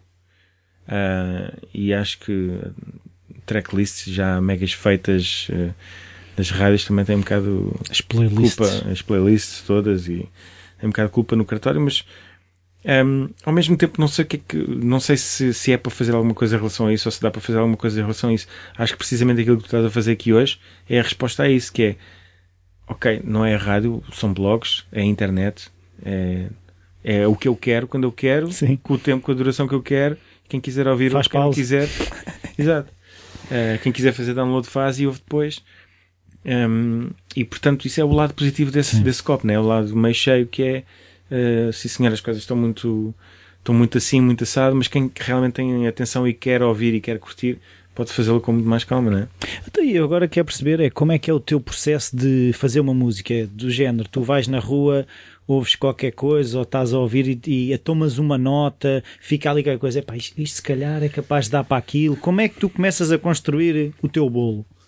Há várias maneiras. Uh, sendo um produtor de música eletrónica, muitas vezes uh, eu trabalho todos os dias, obviamente, como um trabalhador normal. Ah, não, Chego os aqui às- músicos não trabalham só quando estão inspirados.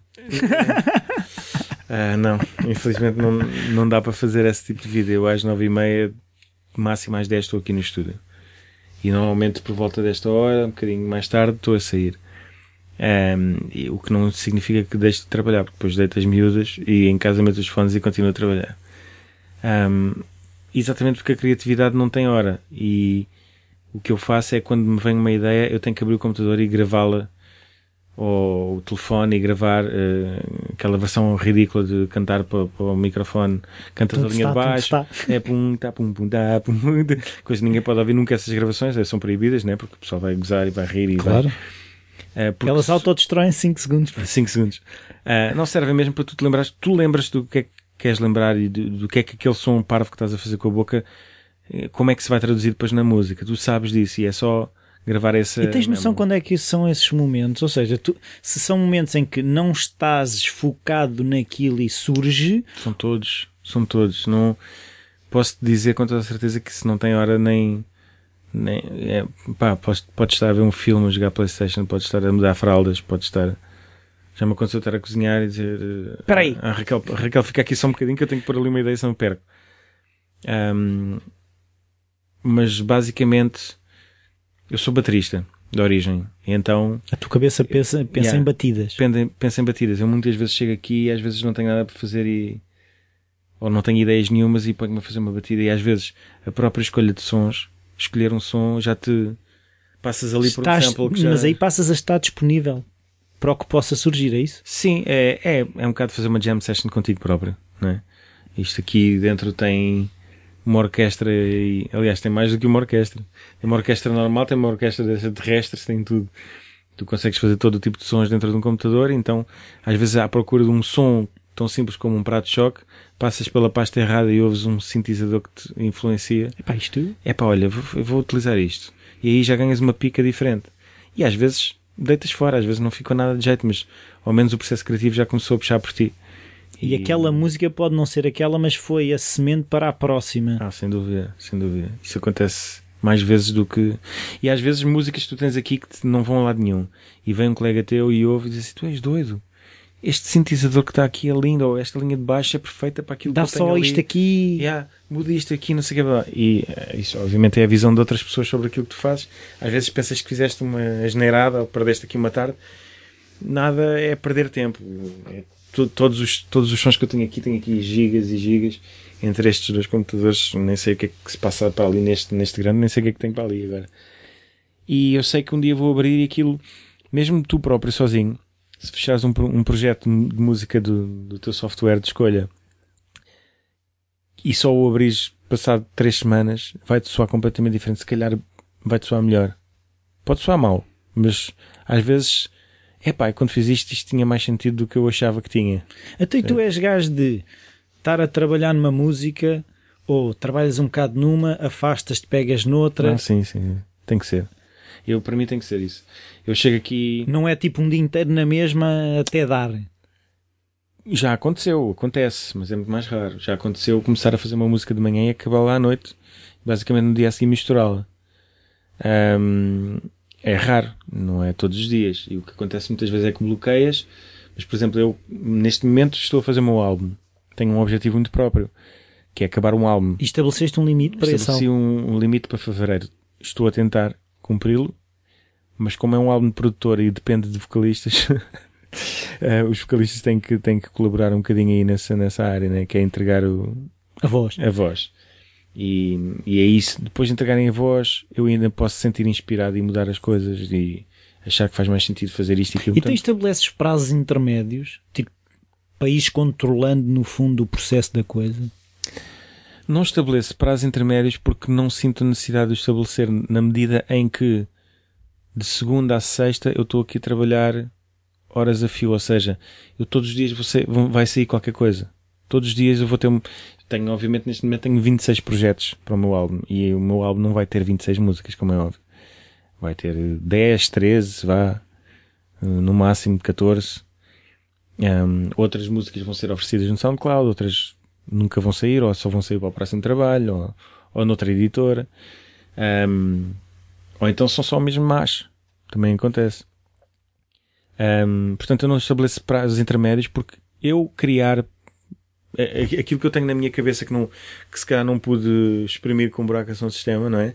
E que não faz sentido no, no caixote de buraca, está a sair todo para aqui. Então eu não preciso desse prazo para já. Se calhar daqui a uns anos vou precisar. Agora não preciso. Agora estou, tenho tanta ideia a sair pelos ouvidos e pelas orelhas. Até- né? e tu tens hum, uh, mecanismos para, por exemplo, chegas a um ponto de uma música que aquilo pá, está sempre a ser a mesma coisa, Uhum. não estás a gostar daquilo, tipo, vais passear, vais comer qualquer coisa, vais ler um livro. Sim. Eu costumo dizer que às vezes jogar Playstation é, é mais produtivo do que estar em frente ao computador a ouvir tarolas ou ouvir bombos durante meia hora. Um, isto é engraçado, agora do ponto de vista pessoal, pode ser complicado da tua família perceber isto. Ou seja, já que estás a jogar a Playstation, podes-me ajudar aqui a fazer eh, o jantar. estás a perceber? Sim. Ah, e às vezes, isso depende do músico, né? De, obviamente, os músicos são pessoas e as pessoas são todas diferentes. Ah, mas às vezes uma pessoa precisa estar a anhar, sabes? Dura, anhar durante 10 minutos. Às vezes é. Isto são trabalhos criativos, é como um desenhador, é como. Mas a questão que, que às vezes é difícil explicar é, é que aí está a acontecer trabalho. Pois, não, as pessoas não entendem. As pessoas, por muita vontade que tenham e, e obviamente que depois chega uma altura que começam a perceber um bocadinho mais isso. Ok, isto está tá a acontecer aqui qualquer coisa que não sei o que é, mas está a acontecer. Mas é. É porque agora está a, pensar, a associar à comida assim, quando está a marinar, aquilo já faz parte do cozinhado. Exato, aquilo está a ser cozinhado. Yeah, está é parado no frigorífico ou seja onde for ali com. Isso, é, isso é uma boa analogia, eu vou começar a usar, porque é mesmo isso.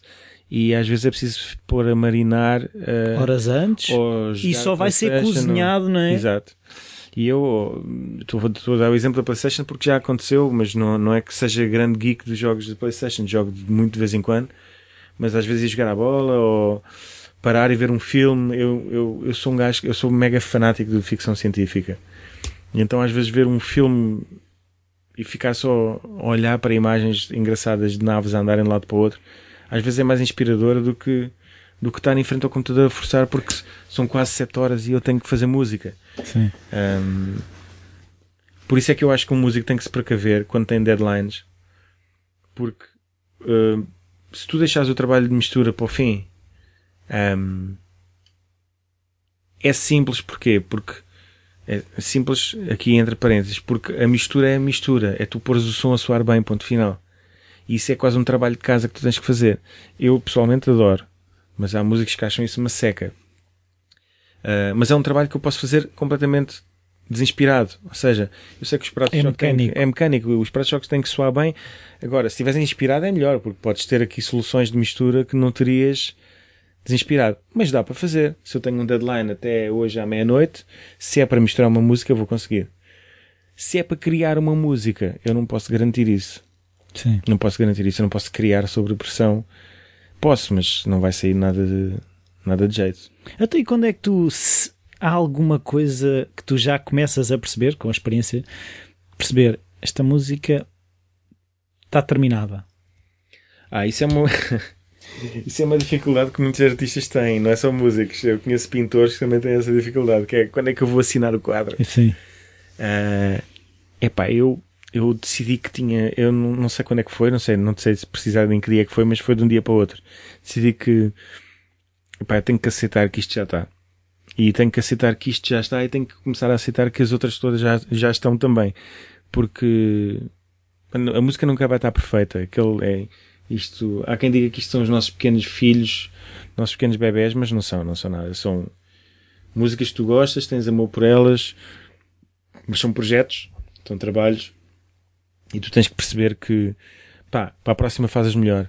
Não é que esteja mau este, mas é que o problema é que para um artista normalmente nunca está tão perfeito como deveria estar, percebes? E eu, eu tive mesmo que cortar e dizer, olha, esta música está feita. Salva, exporta, está, está a andar. Uh, e há pessoas que ainda me dizem, pá, eu gabo-te essa capacidade de, de conseguires eh, dizer, olha, já está feita. Uh, e eu digo, pá, tem que ser, meu. não, não tenho hipótese, tem mesmo que ser. Há, há músicos que ficam uh, com projetos encravados uh, ad eterno exatamente por causa disso, porque ainda não está a mistura. Nunca vai haver a mistura perfeita. Nós estamos isso sempre é um a evoluir. Medo, isso é um medo da crítica. É um medo da crítica. Eu não tenho muito medo da crítica, para ser sincero. Nunca tive. Não sei se é. Não sei se é uma ingenuidade da minha parte ou.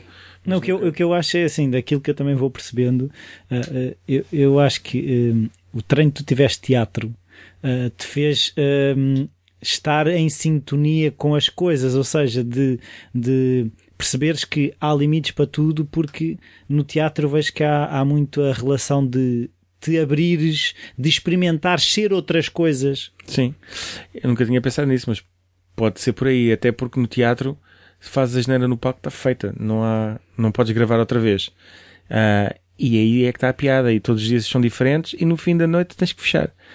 Um, basicamente isto, é isto que eu penso quando acaba um som. Ok, é, é fácil para um músico ficar bloqueado aqui porque, porque a música está sempre aqui. Eu fiz Ctrl S, salvei e amanhã posso vir mexer outra vez mais um bocadinho. Mas, mas para mim eu não vejo as coisas assim. Eu vejo que e olha que eu demoro bastante tempo, porque eu sou muito geek e muito minucioso aqui a misturar as cenas. Uh, e, e, mesmo assim, sou o gajo para dizer: olha, a música está feita, é assim, este som é assim, não, não, não vale a pena. E nunca tinha pensado nisso, mas se calhar tem a ver com essa praticidade que o teatro tem, que é do, a partir do momento em que começa, tem que haver um fim rápido. E se te enganares, corriges e a gafe já está. Não corrijo nesta, mas corrijo na próxima. Estás mais atento. Exato. No fundo, aquilo que eu percebo é que tu também já confias muito no processo, porque sabes que estando aqui as coisas surgem, que, uh, que há, ou seja, há uma confiança nas tuas capacidades, porque lá está, tu não ficas fragilizado se aquela música não está perfeita. Não fico, não, não fico. Também já tenho, sei lá, não, tenho muitos anos de açafrangos, né? já são. Eu, eu, eu quando. Isso foi outra carreira, essa do. É, essa do frangos. um, eu quando abro um projeto aqui para começar a trabalhar, isto já tem um template, já tem um. Já tem as minhas. Já estou na minha zona de conforto. Portanto, eu não vou perder tempo aqui a criar a minha zona de conforto. Perdi durante muitos anos. Abri um projeto aqui no, no Cubase, que é o programa que eu uso, e começava tudo do zero. Agora não, agora sei consegui o meu som assim assado. Portanto, eu salvo já algumas coisas que são assim assado e agora vamos para a parte difícil, que é chegar a uma cena nova. Sim. O arriscar é aí, não é na estrutura. É Exato, não é na estrutura. Eu não vou arriscar na estrutura, que é a única coisa que eu sei que gosto assim assado. Tudo o resto vai-me surpreender a mim e depois, possivelmente, e esperemos, surpreender o público. E não entendes que isso como seja menos criativo, certo? Nada, antes pelo contrário. Isso é a parte. Eu tenho que lutar contra isso porque eu sou um gajo mega técnico. Eu sou aquele gajo que perde horas a afinar uma tarola no, sítio certo, se for preciso. Uh, hoje em dia já não perco horas, se calhar perco meia hora, 20 minutos a pôr um, um beat como eu quero. Um, o que me permite depois, criativamente, então agora que já está como eu costumo fazer, isto também, estavas a falar um bocadinho do teatro e agora isto que eu vou dizer tem um bocado a ver com as artes marciais que eu também sempre fiz e, e, e que é uma coisa que nos ensinam, que é primeiro aprendes tudo e depois desconstróis. Só podes, tu só podes criar a partir de uma base e nas artes marciais há muito essa. É, primeiro sabes o básico Exato. e agora podes criar em cima disso. Exato, podes criar e podes desconstruir aquilo que aprendeste, que foi o que também me ensinaram na primeira semana do Hot Club, o meu professor de bateria Dizem primeiro vamos aqui aprender como é que se senta, como é que se segura na baquete, como é que tudo, e depois a seguir, quando saís daqui, pegas na baquete com o dedo Faz mindinho, o que tu quiseres. tocas todo torto, não sei, faz como, mas tu sabes que o correto é assim. Se a tua técnica ou se a tua postura é diferente, é porque tu queres e escolhes que Sim, mas seja. essa parte é menos, como é que é dizer, hum, glamurosa. Ou seja, Sim, sim, o sim. sentar, a disciplina de sentar assim, bater assim, não é? Não é tão glamouroso, não é tão artístico. Mas é tu perceberes que Mas há uma questão técnica. Ah, faz a diferença. A postura no, no banco da bateria faz toda a diferença. E, e se tu vês um baterista como o Fred, por exemplo, que toca mega direito nas costas e ele tem um equilíbrio perfeito entre os braços e as pernas que lhe permitem fazer ali umas ghost notes diferentes que se calhar eu que estou ali meio rock and roll, andar de um lado para o outro, às vezes não consigo fazer tanto tão bem. É uma escolha que eu faço que é pessoal e que é, e que é pensada. Mas sabes- Eu sei que se eu quiser fazer uma cena mais bem feitinha, tem que estar ali certinho, direitinho. Ah, a mesma coisa acontece aqui. Eu prefiro ter a técnica toda. Eu monto um beat em 20 minutos, estou a falar mesmo só da, da bateria, mas depois apetece-me ter assim um som de tarola muito estranho, com um raio muito esquisito. Essa que é a parte do desafio e essa é a parte do estragar, entre aspas, né? é a parte do desconstruir aquilo que já está feito. Portanto, o que eu faço é ah, aqui um bocadinho em, em modo masterclass, o que eu faço é preparar já o meu dó, não é? Tipo, no meu caso eu uso o Cubase, mas quem usar o Logic ou o Ableton Live pode fazê-lo também, é, é criar já o meu template, os meus compressores, o meu equalizador, o- até alguns dos sons já estão escolhidos e eu sei que isto vai ser uma bomba, aquilo vai ser a minha tarola. E agora posso até chegar ali a 10 minutos de trabalhar e dizer assim, "Olha, afinal não é esta tarola. É, salta e pões, mas já sabes que a estrutura da música já não está te feita. limita ao início. Muitas vezes é o que eu acho que as pessoas criam essas, esses bloqueios, porque se tu tens de tomar 500 mil decisões só para arrancar, quando tens de tomar outras mais arriscadas, tu já estás cansado. Sim. Por isso é que convém também parar de duas em duas horas. E fazes isso? Não. Quem é que faz o que vem nos livros? Ninguém faz o que vem Faz nos o que livros. eu digo, não faças o que eu Exato. faço. Ehm, mas não, mas quando me apercebo, já passaram 4 horas e aí vou, tenho que parar. Vou beber um café ou vou. É que basta fazer outra coisa. E, e como é que é em termos de. Ou seja, trabalho de buraco era uma coisa, mas no teu trabalho tu sentes a necessidade de ir partilhando, por exemplo, fazem uma coisa e mandas a alguém tipo. O que é que tu achas? Ou quando mostras já está com uma espinha mais fechada? Como é que é? Gostas de feedback cedo?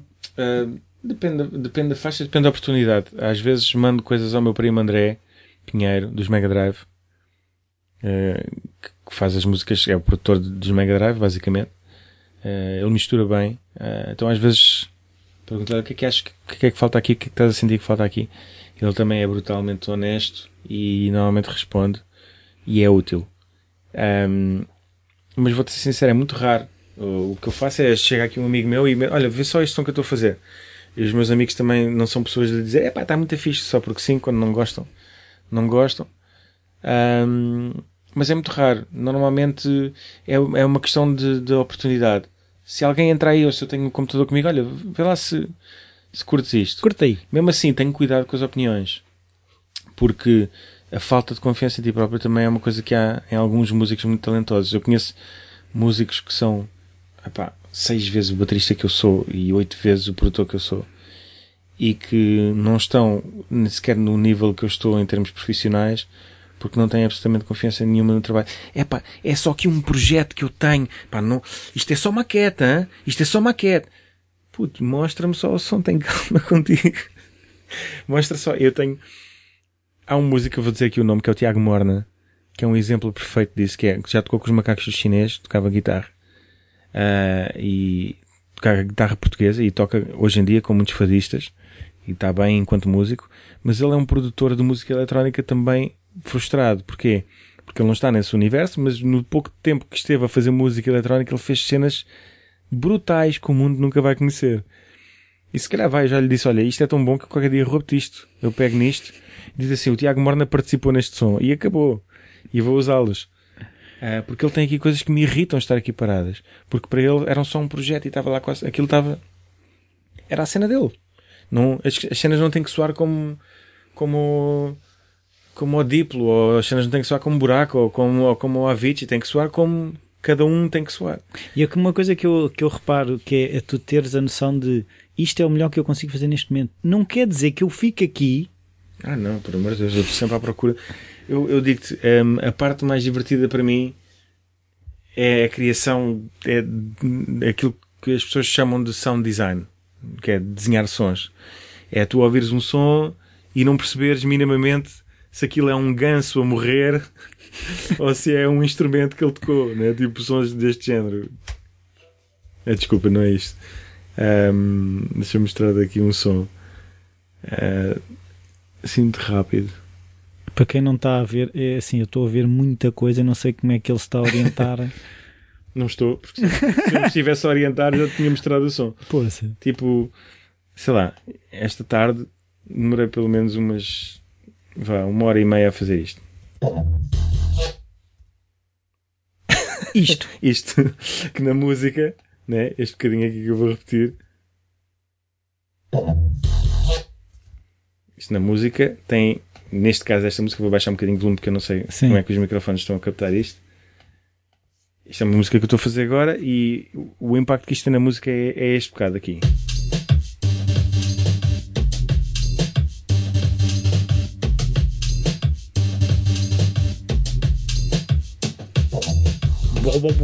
É só este bocadinho aqui.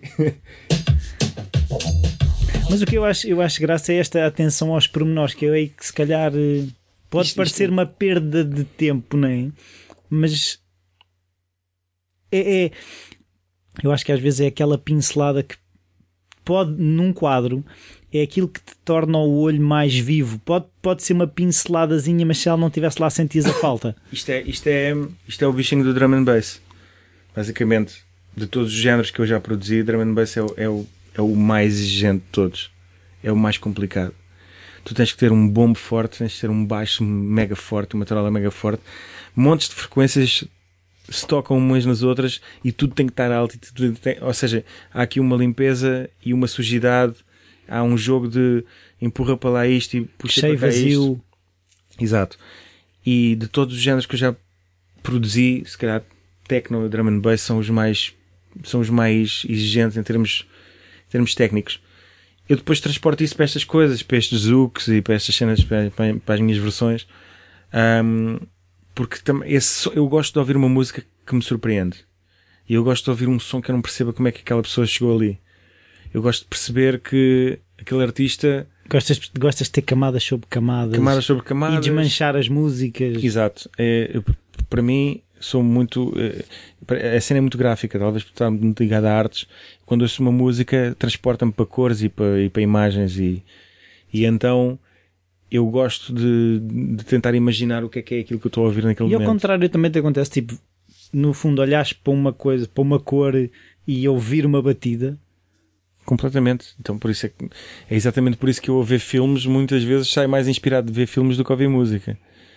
Ah, mas no meu caso eu sou altamente viciado em ficção científica e, e obviamente que isso também se reflete depois na minha música mais cedo ou mais tarde. Ah, epá, inspira-me. Já me aconteceu ser inspirado por dramas e, e até por romances, se queres que eu te diga, já me aconteceu. Filmes de domingo. É, filme de domingo, completamente. Uh, mas é, sim, eu, eu, sou uma pessoa muito gráfica. Tipo, eu, eu, gosto, uh, as coisas que eu vejo e que eu, e que eu experiencio, e, cores, filmes, quadros. Às vezes a capa de um disco é altamente inspiradora, mais do que. Então, e tu tens rotinas de, uh, ou seja, de, de, encher a máquina criativa? Porque eu acho que normalmente que nós enchemos a máquina, absorvemos essas coisas e depois aquilo, no dia em que estás aqui sentado, se calhar aquela coisa liga com outra. Tu tens uh, rotinas de, epá, convém-me de vez em quando ver uns blogs sobre arte, ou convém-me ir a exposições, convém ir a concertos. Pá, olha, ou a coisa surge? Eu sei, eu, eu sei que devia fazer mais do, isto do que faço, que é sair à noite. Eu sou uma pessoa que, como o meu trabalho é à noite, eu associo muito sair à noite com ir trabalhar. Então, muitas vezes não preciso, uh, não vou tocar ou qualquer coisa, e devia sair para ir ouvir outras pessoas. Mas eu tenho um problema, é que se vou ouvir outro DJ e ele me inspira, eu quero me ir logo embora porque quero ir para o estúdio. Um, já me aconteceu um DJ ser tão bom que ao misturar duas músicas fez uma música nova que eu imaginei eu ter que sair e ir gravar essa música nova. Uh, ou seja, um, devia sair mais à noite, que é uma coisa que eu tenho que fazer com mais regularidade, porque isso também te inspira muito. E às vezes as pessoas não sabem que estão a inspirar e às vezes estão-te a salvar a vida em termos, uh, em termos criativos. E se calhar vocês também, tu também fazes isso com outras pessoas, não é? Sim, sim, eu, eu, acredito que isso aconteça com, com outras pessoas. Um, agora, do, do, da parte que me toca, eu não, é isso e, obviamente, ouvir música. Eu nem sequer, se me perguntasse agora qual é a minha banda favorita, eu, eu primeiro que não tenho 16 anos e depois, além de responder que não tenho 16 anos, é, eu nem sequer sabia dizer porque eu, epá, eu venho mais ouvir aqui música no outro dia tive que ouvir música dos Andes. Aquela, aquela panpipe clássico mesmo. Exato. Um, e depois a seguir, obviamente, passei para cúmbias e uh, cúmbia digital e tive, tive a viajar na maionese, que é mais, mais ou menos o que eu faço para me inspirar, é viajar um bocadinho na maionese. Abrir o YouTube e seguir um bocadinho, ir sem querer atrás de, dos links e, há, obviamente há coisas que eu conheço e às vezes ficas preso nas coisas que tu conheces porque, aí esta música, não sei o que, quero ouvir isto. Um, mas eu, eu, hoje em dia não, sei lá, ouço obviamente músicas de, de clube, música de dança do ponto de vista profissional para, para saber se compro, se não compro, se arranjo, se me mandam a promo, se não mandam a promo, para poder passar depois. Mas isso é ouvir para trabalhar. Quando ouvir para curtir, tenho ouvido muito o Panda e os Caricas. Ui. Lá em casa tenho ouvido muito o Panda e os Caricas, a Xana Toc Toc, isso é tentar, As músicas da Maria, não? É. As músicas da Maria também. Uh, mas uh, depois é engraçado ver a minha filha mais velha, tem 3 anos, e já começa a ouvir o Diogo Pissarra. Hum. Porque também aparece no Panda. Pois é. E então, a partir do momento em que ela junta 2 mais 2, ela já ouve o dialeto do Diogo Pissarra e, e aí já começa a entrar mais aqui no universo de música mais crescida. Mais crescida, não é? Uh, e é engraçado que ela só tem 3 anos, ou seja, as gerações estão a apanhar esse, esse, esse, esse comboio cada vez mais rápido. Sei lá, aos 6 anos ela já deve estar a ouvir uma cena completamente diferente. Os Backstreet um, Boys da altura. Backstreet Boys daquela altura, exatamente. Um, Até tu continuas a passar música à noite e, e como é que tu constróis esses sets? Pá, o meu set vai desde 90 batidas por minuto até 180. Está bem, mas isso também é um lado criativo na construção destes sets. Como é que tu encaixas, no fundo, estás a ver? É que isto são coisas diferentes que não são coisas diferentes. Não, eu, eu, eu, sou, eu sou um DJ, eu comecei a passar vinil, o que, o que, na minha opinião, me deu uma bagagem muito grande, porque eu não preciso de olhar para uma imagem para passar som. Mas eu prefiro. Se me deres um Serato hoje em dia, eu sou o homem mais feliz do planeta Terra, porque uh, eu aprendi ao fim de muitos anos que misturar dois, dois temas em termos de sincronizar as batidas é a coisa mais fácil de ser DJ. Isso não é ser DJ, é ser um beat técnico. matcher, beat matcher. Uh, é importante, é, mas é a parte técnica. A parte difícil é aquilo, aquilo que se chama crowd control, que é, é, é- Gerir é gerir aquilo, gerir aquilo que, que tu o achas que está, o que tu podes dar. eh, Exatamente. E ao longo dos anos tenho, tenho tentado compreender ah, e tentado dar ouvidos ao público e tentar perceber o que é que eles querem em cada sítio que eu vou. Ou seja, eu não tenho nenhum set pré-programado. Ah, nem nunca vou ter. Isso não me dá gozo nenhum. Tenho aquilo que eu chamo casamentos. Ou seja, se eu toco esta música, sei que a seguir vem a outra porque funciona bem. Mas o que vem a seguir eu já não sei. Ahm, agora, fazer sets inteiros não consigo. Não consigo até porque, na minha opinião, não faz sentido. Se- No outro dia fui tocar a Tenerife, uma cena mega cultural, mega... ah, um- uma cena- Erudita? não, não diria erudita, não, não era erudita porque, porque ia buscar muitas coisas do, ah, da cultura urbana e subculturas, mas era sem dúvida que não era uma discoteca, era, um- era um, um centro de um centro de congressos, uma associação cultural, ah, que sabiam perfeitamente quem é que eu era, e sabiam perfeitamente que, que tipos de som é que eu passava, e era para, para fechar ali um, dois, três dias de festa, e obviamente que eu não, não cheguei lá e comecei a partir a loiça às dez e meia da, da noite. Ah, percebi que tinha que contar uma história, não é? Então comecei com os sons, se calhar, um bocadinho mais roots, sons que invoquem um bocadinho mais a ligação africana direta que Buraca tem. Ahm, e, e acabar a noite com drum and bass. E ninguém achou estranho. E isso tem a ver com anos de experiência e tem a ver com construir uma história e uma narrativa. Por muito que te apeteça passar aquele som ali porque achavas que ia ficar fixe, pá, tem calma, aguenta, se calhar não estás. Não deixes todos os, truques, né? não deixes todos os truques de uma só Num vez. caso já os personagens principais. Exato, senão o pessoal depois também desinteressa, né? Ahm, pá, eu, eu, eu gosto de pensar que sou, que sou melhor a fazer isso do que se calhar a, do que se calhar tecnicamente passar som fazer scratch, por exemplo, não é a minha área, não, não percebo nada disso. Ahm, ou seja, para mim é mais a questão da escolha da música, a técnica está lá, funciona, mas a escolha da música é olhar para o público, ver o que é que eles tiveram a ouvir antes. Eu gosto sempre de ir uma hora antes e ver o DJ antes de mim. Houve uma vez que toquei num sítio que o DJ antes de mim tocou GABA. Para quem não sabe o que é GABA, é hardcore holandês barra alemão barra suíço barra bel- belga. Tem uma cena 200 batidas por minuto de bam, bam, bam, bam, bam, bam, bam, bam, uma cena me- mega violenta. Um nicho que existe desde os anos 80, se não me engano. Mas é uma cena mega agressiva e que, e que pessoalmente a mim não me diz nada apesar de eu gostar de, de música agressiva, ah, gosto de sentir que há alguma música, alguma musicalidade na coisa, né? Algum groove que dê para dançar e que dê para curtir. Ahm, e eu não sei, eu fui Não é uma antes- serralharia. Sim, se não era a construção civil, como eu, como eu costumava dizer. Eu, a seguir aqueles martelos pneumáticos todos, eu comecei com música clássica, que é uma cena que eu nunca tinha feito.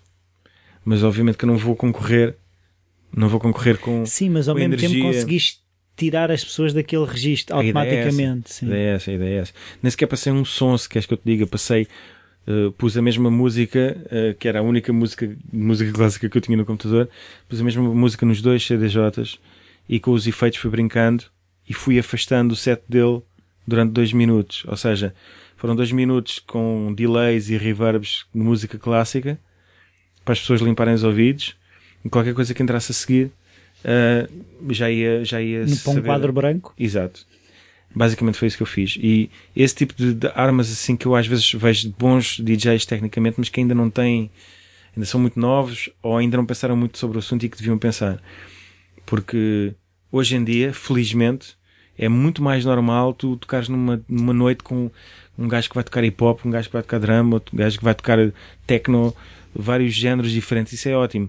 Mas tens que perceber que se vais tocar a seguir a drum and bass, por exemplo, e vais tocar cenas mega lentas, um afro house, depende das horas a que vais fazer isso.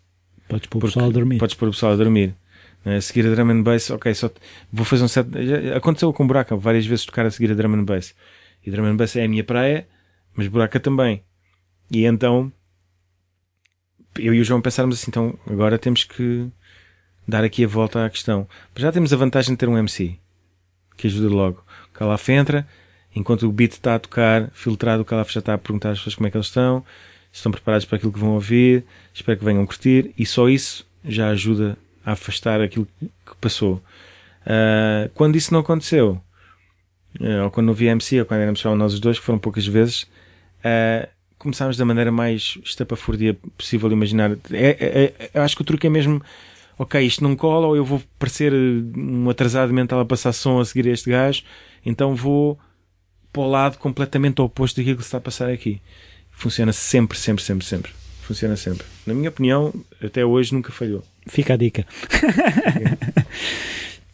Vamos uh, terminar. Uh, eu queria uh, perceber, tu já disse, foste dizendo, mas queria perceber nos teus dias se começas cedo, se uh, paras a meio do dia, se metes muitas reuniões em determinados dias, ou seja, estabeleces, eu vou estar no estúdio de segunda e terça, uhum. tenho reuniões à quinta, se tentas ter estruturas na coisa. É engraçado estás a dizer isso num dia completamente atípico como o de hoje, que tinha isto contigo, né? E que vim de uma reunião com, com o Fred. Um, esta semana é um bocado atípica para mim.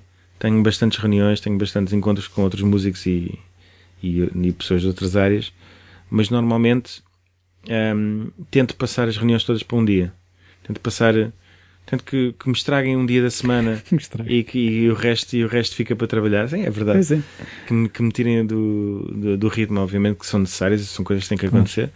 Uh, mas eu tento passar isso tudo para o mesmo dia. Uma à tarde, outra à noite, ou, aliás, uma à tarde, outra de manhã. Normalmente venho muito cedo para aqui, nove e meia, dez tomo o um pequeno almoço aqui perto e começo a trabalhar por volta das 10 e meia, depois de montar as coisas todas, não, não me parece que consiga trabalhar antes. Um, almoço cedo e venho para aqui cedo também. Eu tenho, tenho obrigações enquanto papá, em papá também, portanto, uh, por volta das 5 e meia, 6, começa, começa a fechar a loja porque tenho que ir ajudar, Dar apoio. ajudar a respectiva. Mas um, se tiver que entregar um trabalho, se tiver que, ou venho para aqui à noite, ou então nesse dia tem que ser os, os sogros ou os meus pais a ajudar e eu fico aqui, né? Isso é como qualquer emprego, acho claro. eu. Quando tens qualquer coisa para entregar e, e está na hora e estás atrasado, ou, aí tem que entrar os, os outros os outros membros da família a, até aí, por exemplo, tentas praticar desporto, um gajo que foi federado e não sei o quê. Tento, tento. E sinto muita falta. Uh, tanto que eu sou um benfiquista ferrenho, no entanto, não sou doente pelo futebol. Ou seja, eu gostei, comecei a gostar de futebol muito tarde na minha vida. Eu sempre fui um gajo do basquete, doente pelo basquete. Boa.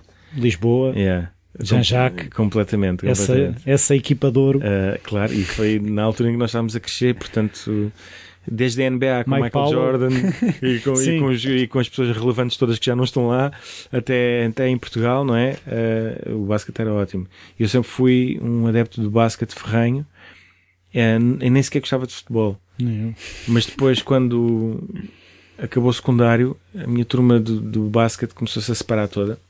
Uns casaram, outros foram viver para longe, outros não sei. Mas jogavas aqui no Parque Central? Também cheguei a jogar para o Parque Central e muitas vezes cruzei-me com o condutor que jogava lá, mas eu não sabia quem ele era e não jogava com ele. Mas ele também estava lá muitas vezes, depois é que percebemos também isso. Também lá fui jogar algumas yeah. vezes. Mas jogava mais na escola. E cheguei a, a académica teve um projeto de basquete masculino durante um ano que deu flop. Uh, não sei como, não sei porquê, porque não foi por nós. Uh, Eram tão malzinho? Não éramos maus, foi mesmo, acho que, acho que tem a ver com dinheiros, basicamente. Sim. Uh, foi só um ano e não, não funcionou. A treinadora também não era nada de jeito. Um, se me estiver a ouvir, peço desculpa, mas é verdade. Podias ter ido para o Ciba. podia ter ido para o Ciba também. Mas lá está, isto foi tudo naquela fase em que eu vou para onde? Vou para a música, vou para. Ah, é. E a música ganhou. Um, resumindo, a minha turma de basquete basou toda. Foi cada um para o seu lugar. E eu hum, que tinha que mexer, tinha que fazer desporto e comecei a jogar futebol com o meu irmão apenas para correr. Uh, o meu irmão gosta mais de futebol do que eu. Uh, então juntei-me ao grupinho de amigos deles, olha, vamos lá jogar aí a bola, pá, mas já sabem, nada. já sabem que isto é chutar a bola com o pé esquerdo, eu chuto com o esquerdo e se for à baliza vai. Obviamente que ao fim de algum tempo começas a perceber o jogo e começas a gostar do jogo. E hoje em dia posso dizer que gosto de futebol, sou benfiquista, se o Benfica merecer perder com todas as letras, eu sou o primeiro a bater palminhas, porque não sou mesmo nada doente, quero que o Benfica ganhe, mas se eles merecerem perder, perdem. E olha que no meu prédio eu tenho dois, dois jogadores do Benfica, por isso Ixi. nem, nem, não é por aí. Dois vizinhos meus do Benfica, eh, se perderem, ainda lhes dou na cabeça no elevador. Ahm, então jogo, às segundas-feiras jogo futebol, mas sinto falta de outro dia a fazer desporto. Só que já tentei muitas vezes eh, e já gastei muito dinheiro em ginásios. E depois de repente começo a sair e a tocar na Alemanha, a tocar em Espanha. E, Já foste. e, e passa uma semana, e passa outra semana, passa, e de repente estás a pagar meses e não fazes nada, não tenho vida para isso. Então, basicamente, estou aqui a tentar solucionar internamente como é que faço pelo menos dois dias de desporto por semana. Um já, já está garantido. Das 10 à meia-noite há futebol todas as segundas. Agora, hum, precisava de um pelo menos ali a meio da semana. Sinto falta porque exatamente lá em casa são dois desportistas. A minha, a minha mulher também fez eh, ginástica acrobática durante anos no Benfica. Ah, e então o pessoal sente um bocado de falta de se mexer mais e de, e de não, não entrar Ah, podia ter sido vida. nas escolas no Liceu da Amadora, não? As escolas, as escolas eram as inimigas dela, por amor de na altura. Ela era aqui da Filarmónica, se não me engano, Ah, sim. e então as escolas eram. Eu namorei com uma koala, por acaso, e não posso dizer isto muitas vezes lá em casa. Ahm, sim, mas é, o desporto fez parte da minha vida de uma forma muito ativa, de tal maneira que me, que me custa um bocadinho Estar longe. estar um bocado longe. E cada, vez fazes mais, o teu corpo pede mais, e, E as horas sentado podes. aqui. É, é, as horas sentado aqui são o degredo. Produção é o degredo para as, para as costas. Então, e agora, para a última pergunta, é um livro ou livros que tenham sido importantes para ti? Então, olha, vou-te já dizer um que foi muito importante para mim. Chama-se Weapon X. E não Nunca é, não é obviamente um livro que, que tu estás à espera nessa, na- na- nessa tua pergunta de certeza, porque é um livro de banda desenhada. Mas Ahm, a banda desenhada tem muita influência. Por exemplo, eu- um livro que me marcou muito foi Conan o Bárbaro, comprei na Sim, Feira sim, do sim, Livro. sim. Exato, ok. Pronto, isto é parecido. Isto é a história do Wolverine. ah, e que, se não me engano, tinha uma capa pintada a óleo que eu adorava. A, a óleo, sim, a aguarela, desculpa.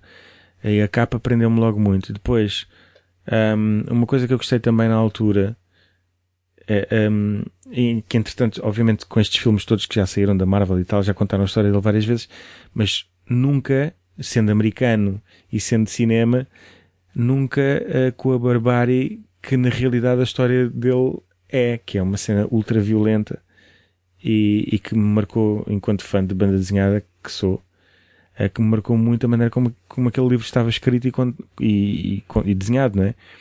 O argumento era perfeito e os desenhos fizeram-me relembrar ali um bocadinho o ambiente do Alien de 1979, o, o primeiro Alien Sim. de todos, que, que se não me engano o Alien aparece 20 minutos ao todo no, no filme. Sim. É quase tudo só tensão, música, Barulhos. ambiente, barulho. ah, Vestígios do Exato, Alien. Exatamente, é tudo, é tudo mental. E o Weapon X está um bocado assim, juntando uma ou outra tripa a mais e sangue, muito sangue. Ahm, Marcou-me muito e fez-me ali pensar que talvez fosse banda desenhada a minha cena, naquela altura em que, em que a geometria descritiva me, me afastou um bocadinho do desenho. Era muito secante, não, não conseguia. Não, a geometria Ehm, expressiva. Mas, mas pronto, é uma parvoíce, porque na altura, se eu quisesse mesmo muito, passava-se esse, esse, esse obstáculo.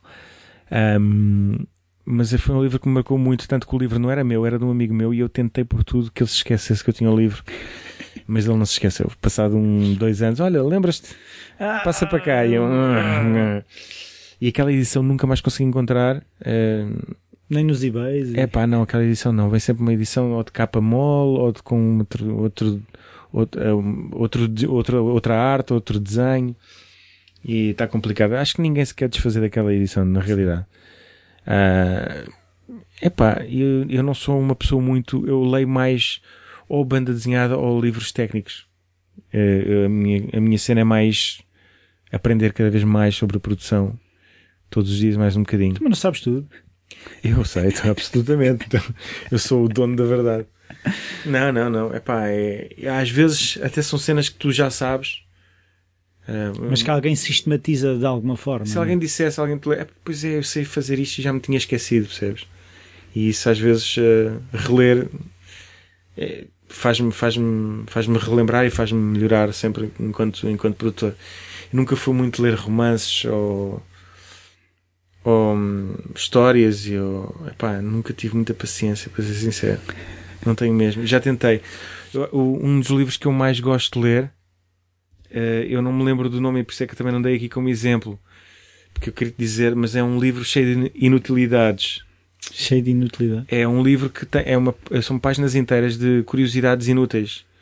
De coisas que absolutamente não, não vão mudar nada à tua vida, mas, mas pronto, ficaste já a saber. E eu gosto desse tipo de nonsense. Eu sou uma pessoa que. Eu adorava Monty Python. Sim. Eu, para mim, tudo o que consiga fazer as pessoas ficarem a ver, a ouvir, a ler, que depois no fim não faça sentido absolutamente nenhum, para mim a arte esteve no, no, momento em que te prendeu à televisão, te prendeu ao livro, te prendeu à, à música. Eu acho muita piada esta cena toda meio dadaísta de, de fazer um sketch até sobre um coelho assassino. Sim. Percebes? É, é um tipo de humor que nem toda a gente entende. E do Dead Parrot, por exemplo. Dead Parrot, ou como, como te defenderes de, uma, de alguém que te ataca com uma banana.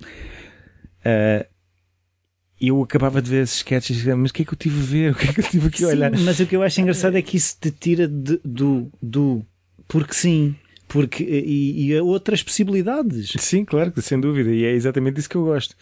E, e tendo em conta que eu gosto desse tipo de humor, uh, obviamente ia à procura de um livro assim, não é? Também tens aquele livro do A Boleia pela Galáxia. Um, sim. De... Também foi um livro que eu li que adorei e que depois o filme também, vou ser sincero, não me desiludiu nada. Uh, obviamente não dava Hitchhike, para pôr... Como é que é? Hitchhiker's Guide to the Galaxy. É. Obviamente não dava para fazer o livro todo ali, porque o livro para para explicar. Há uma parte em que o livro para para explicar que voar é cair. Uh, como é que é? Isto é difícil de me explicar. É voar, voar é.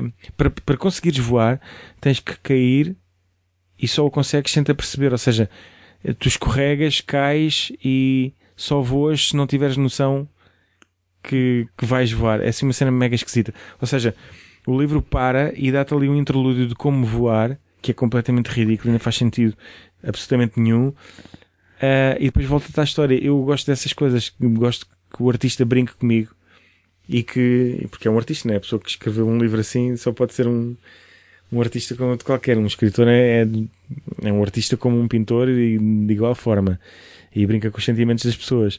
E aquela pessoa, durante ali quatro páginas, tirou-me da história que me estava a contar para dizer que uh, se, se, tu tiveres noção que queres voar, vais cair. Se não tiveres, só consegues se não tiveres noção. Sim. Uh, e que há maneiras de treinar isso. Obviamente que não há, obviamente que é só rir. Uh, mas eu gosto desse tipo de humor, um humor que não faça assim muito sentido e que te deixe, deixe eu gosto de ver grupos de 10 pessoas a verem Monty Python e no fim de semana, mas eu não percebi, mas porquê é que eu estive a ver até agora? Isso para mim faz-me rir mais do que o sketch. Ou seja, tipo, aquelas pessoas perderam o tempo da vida deles e depois penso ainda mais longe, penso, houve, houve bobines de filme que foram gastas a filmar esta porcaria que eu acabei de ver. Isso, isso já é arte, isso já é a própria, mas a questão a própria é que vamos tocar numa coisa que é a questão de da arte ter que ser útil ou ter que ser funcional ou ter Não um é útil. propósito. Ma- Mas percebes que às vezes, mas para que é que isto serve? Então, e não serviu? Serviu? Rir não é o melhor remédio? Não é só um ditado. Rir é o melhor remédio porque faz mesmo bem. E acho que a partir do momento em que alguma coisa te faz rir, ou te, pá, se calhar até fazer chorar, Sim, também sim, faz sim, bem, sim. não é? Ahm, Mas a arte não te pode deixar da mesma forma que te encontrou. Isso é que eu sinto. Claro, seja, tem- claro. É como, é como a Branca de Neve e os Sete Anões, o filme é tudo completamente tudo preto. É assim, eu ficaria mega irritado. Eu não fui ver, acho que ficava mega irritado porque, porque, porque não iria à espera de nada parecido. Mas passado uma semana, acho que ia-me estar a rir disso e acho que o objetivo era esse. Acho que o objetivo Era uma provocação. é uma provocação e a arte tem que ser provocatória, na minha opinião. Podes ouvir uma música minha e achares que é só música de dança. É epá, mas é muito agressivo. Ou epá, mas é muito lento. Pronto, já, isso não é para mim. Mas há, já te criou aqui uma emoção qualquer. Tem que criar uma emoção qualquer. Yeah. Percebes? Nem que seja não gosto. Yeah. Se disseres, ah, epá, ouve-se, está aí, está aí no, no background e ouve-se, isso para mim é o pior insulto. Música de É elevador. uma música, uma música que não te que não te chateia, mas também não te emociona. tá- Isso para mim é o pior insulto. É blá. É, é tudo o que eu tento não fazer. Podes não gostar e eu respeito isso e, e- e não acredito em ninguém que me diga que gosta de tudo aquilo que eu faço, porque não faz sentido. Ahm, nem eu gosto de tudo aquilo que eu faço, Quanto mais. Ah, quanto mais. Ah, mas tem, que- tem que caus- causar alguma emoção e os livros e os filmes não são, não são diferentes. Por isso é que eu, se calhar em casa consigo ver ah, dois filmes franceses altamente intelectuais ou polacos, mas para mim não faz sentido ir ao cinema ver isso. Porque se eu, se eu me levanto o rabo do meu sofá para me ir emocionar, eu tenho que ir ver um filme que me ponha a viajar. Se é para ver num ecrã gigante, que me ponha a viajar para um planeta distante ou para uma realidade Seja uma alternativa. experiência. Seja uma experiência toda ela, porque para isso eu vejo em casa, hoje em dia, em 2016, vejo em casa, tranquilamente, é só ligar o Netflix e vejo ou Apple TV, vejo o Festival de Cinema francês e penso e choro e se preciso vejo filmes mais intelectuais. Agora, no cinema, para mim tem que ser uma experiência, tens que ir ao circo. Yeah. Estás a ir ao circo para mim. Basicamente é isso. E tem que, tem que causar emoções. E quando, quando desilude, quando é só aquela emoção fácil, só porque sim, Então como é que foi o filme? também ficas, também ficas mega irritado. Então olha Rui, eh, temos que ir para casa, cada um para as suas filhas. Eh, muito obrigado. Nada, obrigado. Foi um prazer ter esta conversa contigo. Tá? Muito obrigado. Tchau. Obrigado.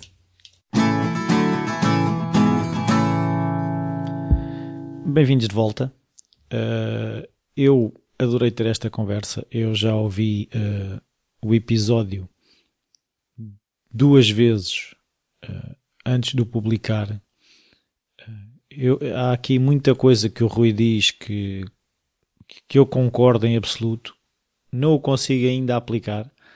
Se calhar vocês também vão ouvir muitas coisas. uh, Vão, não é vão ouvir, vão repetir na vossa cabeça, tipo, isto faz todo sentido. Ah, porque muitas vezes é isso que acontece. Nós estamos a ouvir estas coisas e estamos tipo a abanar a cabeça a concordar. Sim, é pá, é mesmo isto. Mas muitos de nós, como eu, não fazemos o que o Rui fez. O, o Rui continua sempre a, a acreditar que era a música que era ah, o caminho Uh, mesmo com os, os 20 euros por, por, por noite, ele conseguiu encontrar ali um equilíbrio e começou a perceber que, ligando-se às pessoas certas, tendo um, um trabalho que é uh, relevante, como ele refere várias vezes, a questão da relevância é importante, ele conseguiu chegar uh, aonde queria. Um, Claro que quando, quando o ouvimos falar também percebemos que ele não chegou a lado nenhum, no sentido em que ele não, não chegou ao Porto e parou, ele continua a caminho, continua a fazer a sua música, continua a fazer aquilo que ele acha que é relevante, um bocado às vezes até pelo que eu percebo, indiferente às opiniões. É Assim, a relevância por si só já implica que alguém vai ter que uh, achar que aquilo é interessante mas não é condicionante para ele fazer, uh, no momento em que está a fazer, ficar a pensar: é pá, se calhar eles não vão gostar disto, ou agora que eu já tenho este ou aquele sucesso, vou ficar condicionado por, por aquela música que fiz e se calhar agora vou fazer mais daquilo. É aquilo que falámos de, da questão de, de ter o Wega Wega 2.0, não é? é ou o IA 2.0, ficar, uh, ficar quando os artistas ou as pessoas que fazem estas coisas ficam agarrados a uma coisa que correu bem, há a tendência de, de continuar lá e depois, ao continuar lá, vão estagnar. E, e, e isso é uma coisa que, que, que é muito fácil e, e, não, não é que uns sejam melhores que outros, é, é, é estar atento, é, é, é perceber o que é que de facto é importante para cada um de nós e, e, eu também vejo às vezes certas opções que até posso, posso fazer e às vezes faço, ou poderia fazer, ou poderia não fazer aqui no podcast, também tem a ver com isso, com essa, essas amarras que eu ainda tenho, essas condicionantes, porque eu não tenho, se calhar, as certezas que o, que o Rui sempre teve. O meu percurso tem sido muito mais zigue-zagueante e, e é o meu percurso. É, é, a questão é, é eu ir percebendo primeiro como é que não me troco todo quando estou a falar. Essa é, é a mais importante. Mas é ir percebendo o que é que funcionou, o que é que não funcionou, onde é que eu me sinto melhor. E, e o podcast tem sido o, o, o, meu laboratório. Porque eu, quando tenho estas conversas, eu também vou percebendo uh, onde é que uh, o meu corpo também me comunica. Tipo, fico até posso ter arrepios do género, Ei, o que ele está a dizer, pá, isto é mesmo, mesmo isto que eu sinto, ou um, quando há certas coisas que eu não me identifico tanto, eu também percebo, é pá, pois, se calhar não é por aqui, eu se calhar não, cozinheiro não vou ser, ou uh, se calhar escultor também, se calhar não é a minha onda, se calhar músico não sei, ilustrador é a coisa que eu gostaria, uh, é assim, e é, e é nestas, nestas interações, itera, iterações, é mais o, o, termo correto, em que eu vou tentando, vou percebendo, vou falando com este. Claro que eu, eu, podia fazer e vou fazendo as minhas experiências sem serem conversas, mas o facto de eu ouvir a experiência dos outros também me ajuda a, a caminhar e, e a chegar a algumas conclusões uma das conclusões que eu tenho chegado nos últimos tempos é a questão que o, o podcast para mim é acima de tudo uma forma de, de ligação. Eh, há pessoas que comunicam através da música, há pessoas que comunicam através de, da pintura, há pessoas que lá está comunicam através da cozinha, fazendo um prato para outros. A minha forma de criar ligação é esta de hum, fazer o podcast, de unir as pessoas que eu vou encontrando com as pessoas que vão ouvindo, eh, com, o, com o interface pelo meio que sou eu que é o falar criativo, no fundo. Um, por isso, uh, também queria aproveitar agora para, para vos pedir para partilharem o, o, podcast, para criar mais ligações, que é isso que é importante. Uh, podem sempre uh, passar pela página do Facebook, partilhar os links que eu vou lá disponibilizando.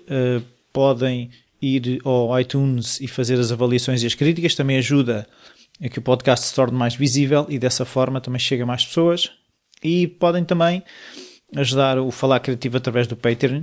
Já tenho um, quatro ou cinco Patreons que eu muito estimo, uh, que me vão ajudando a, a, pagar as despesas de alojamento do podcast. Muito obrigado.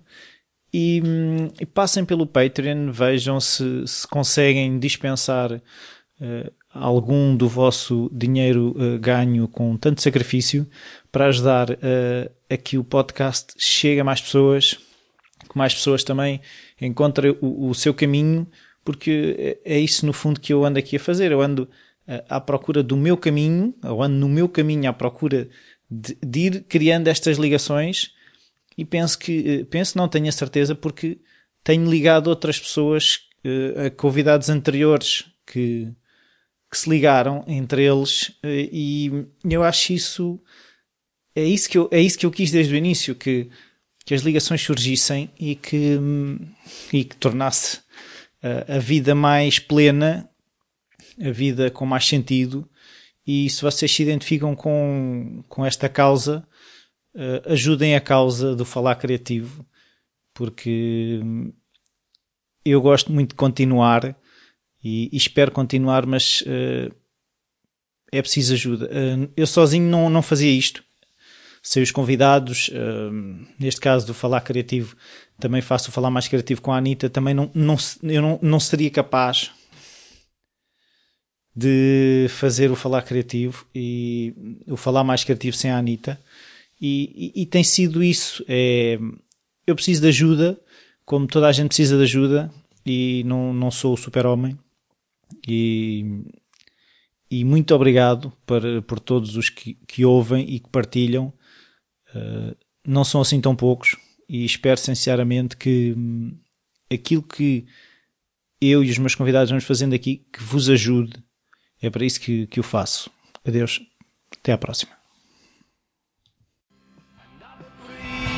tentar saber quantas vezes esmagar a ilusão encará-la de.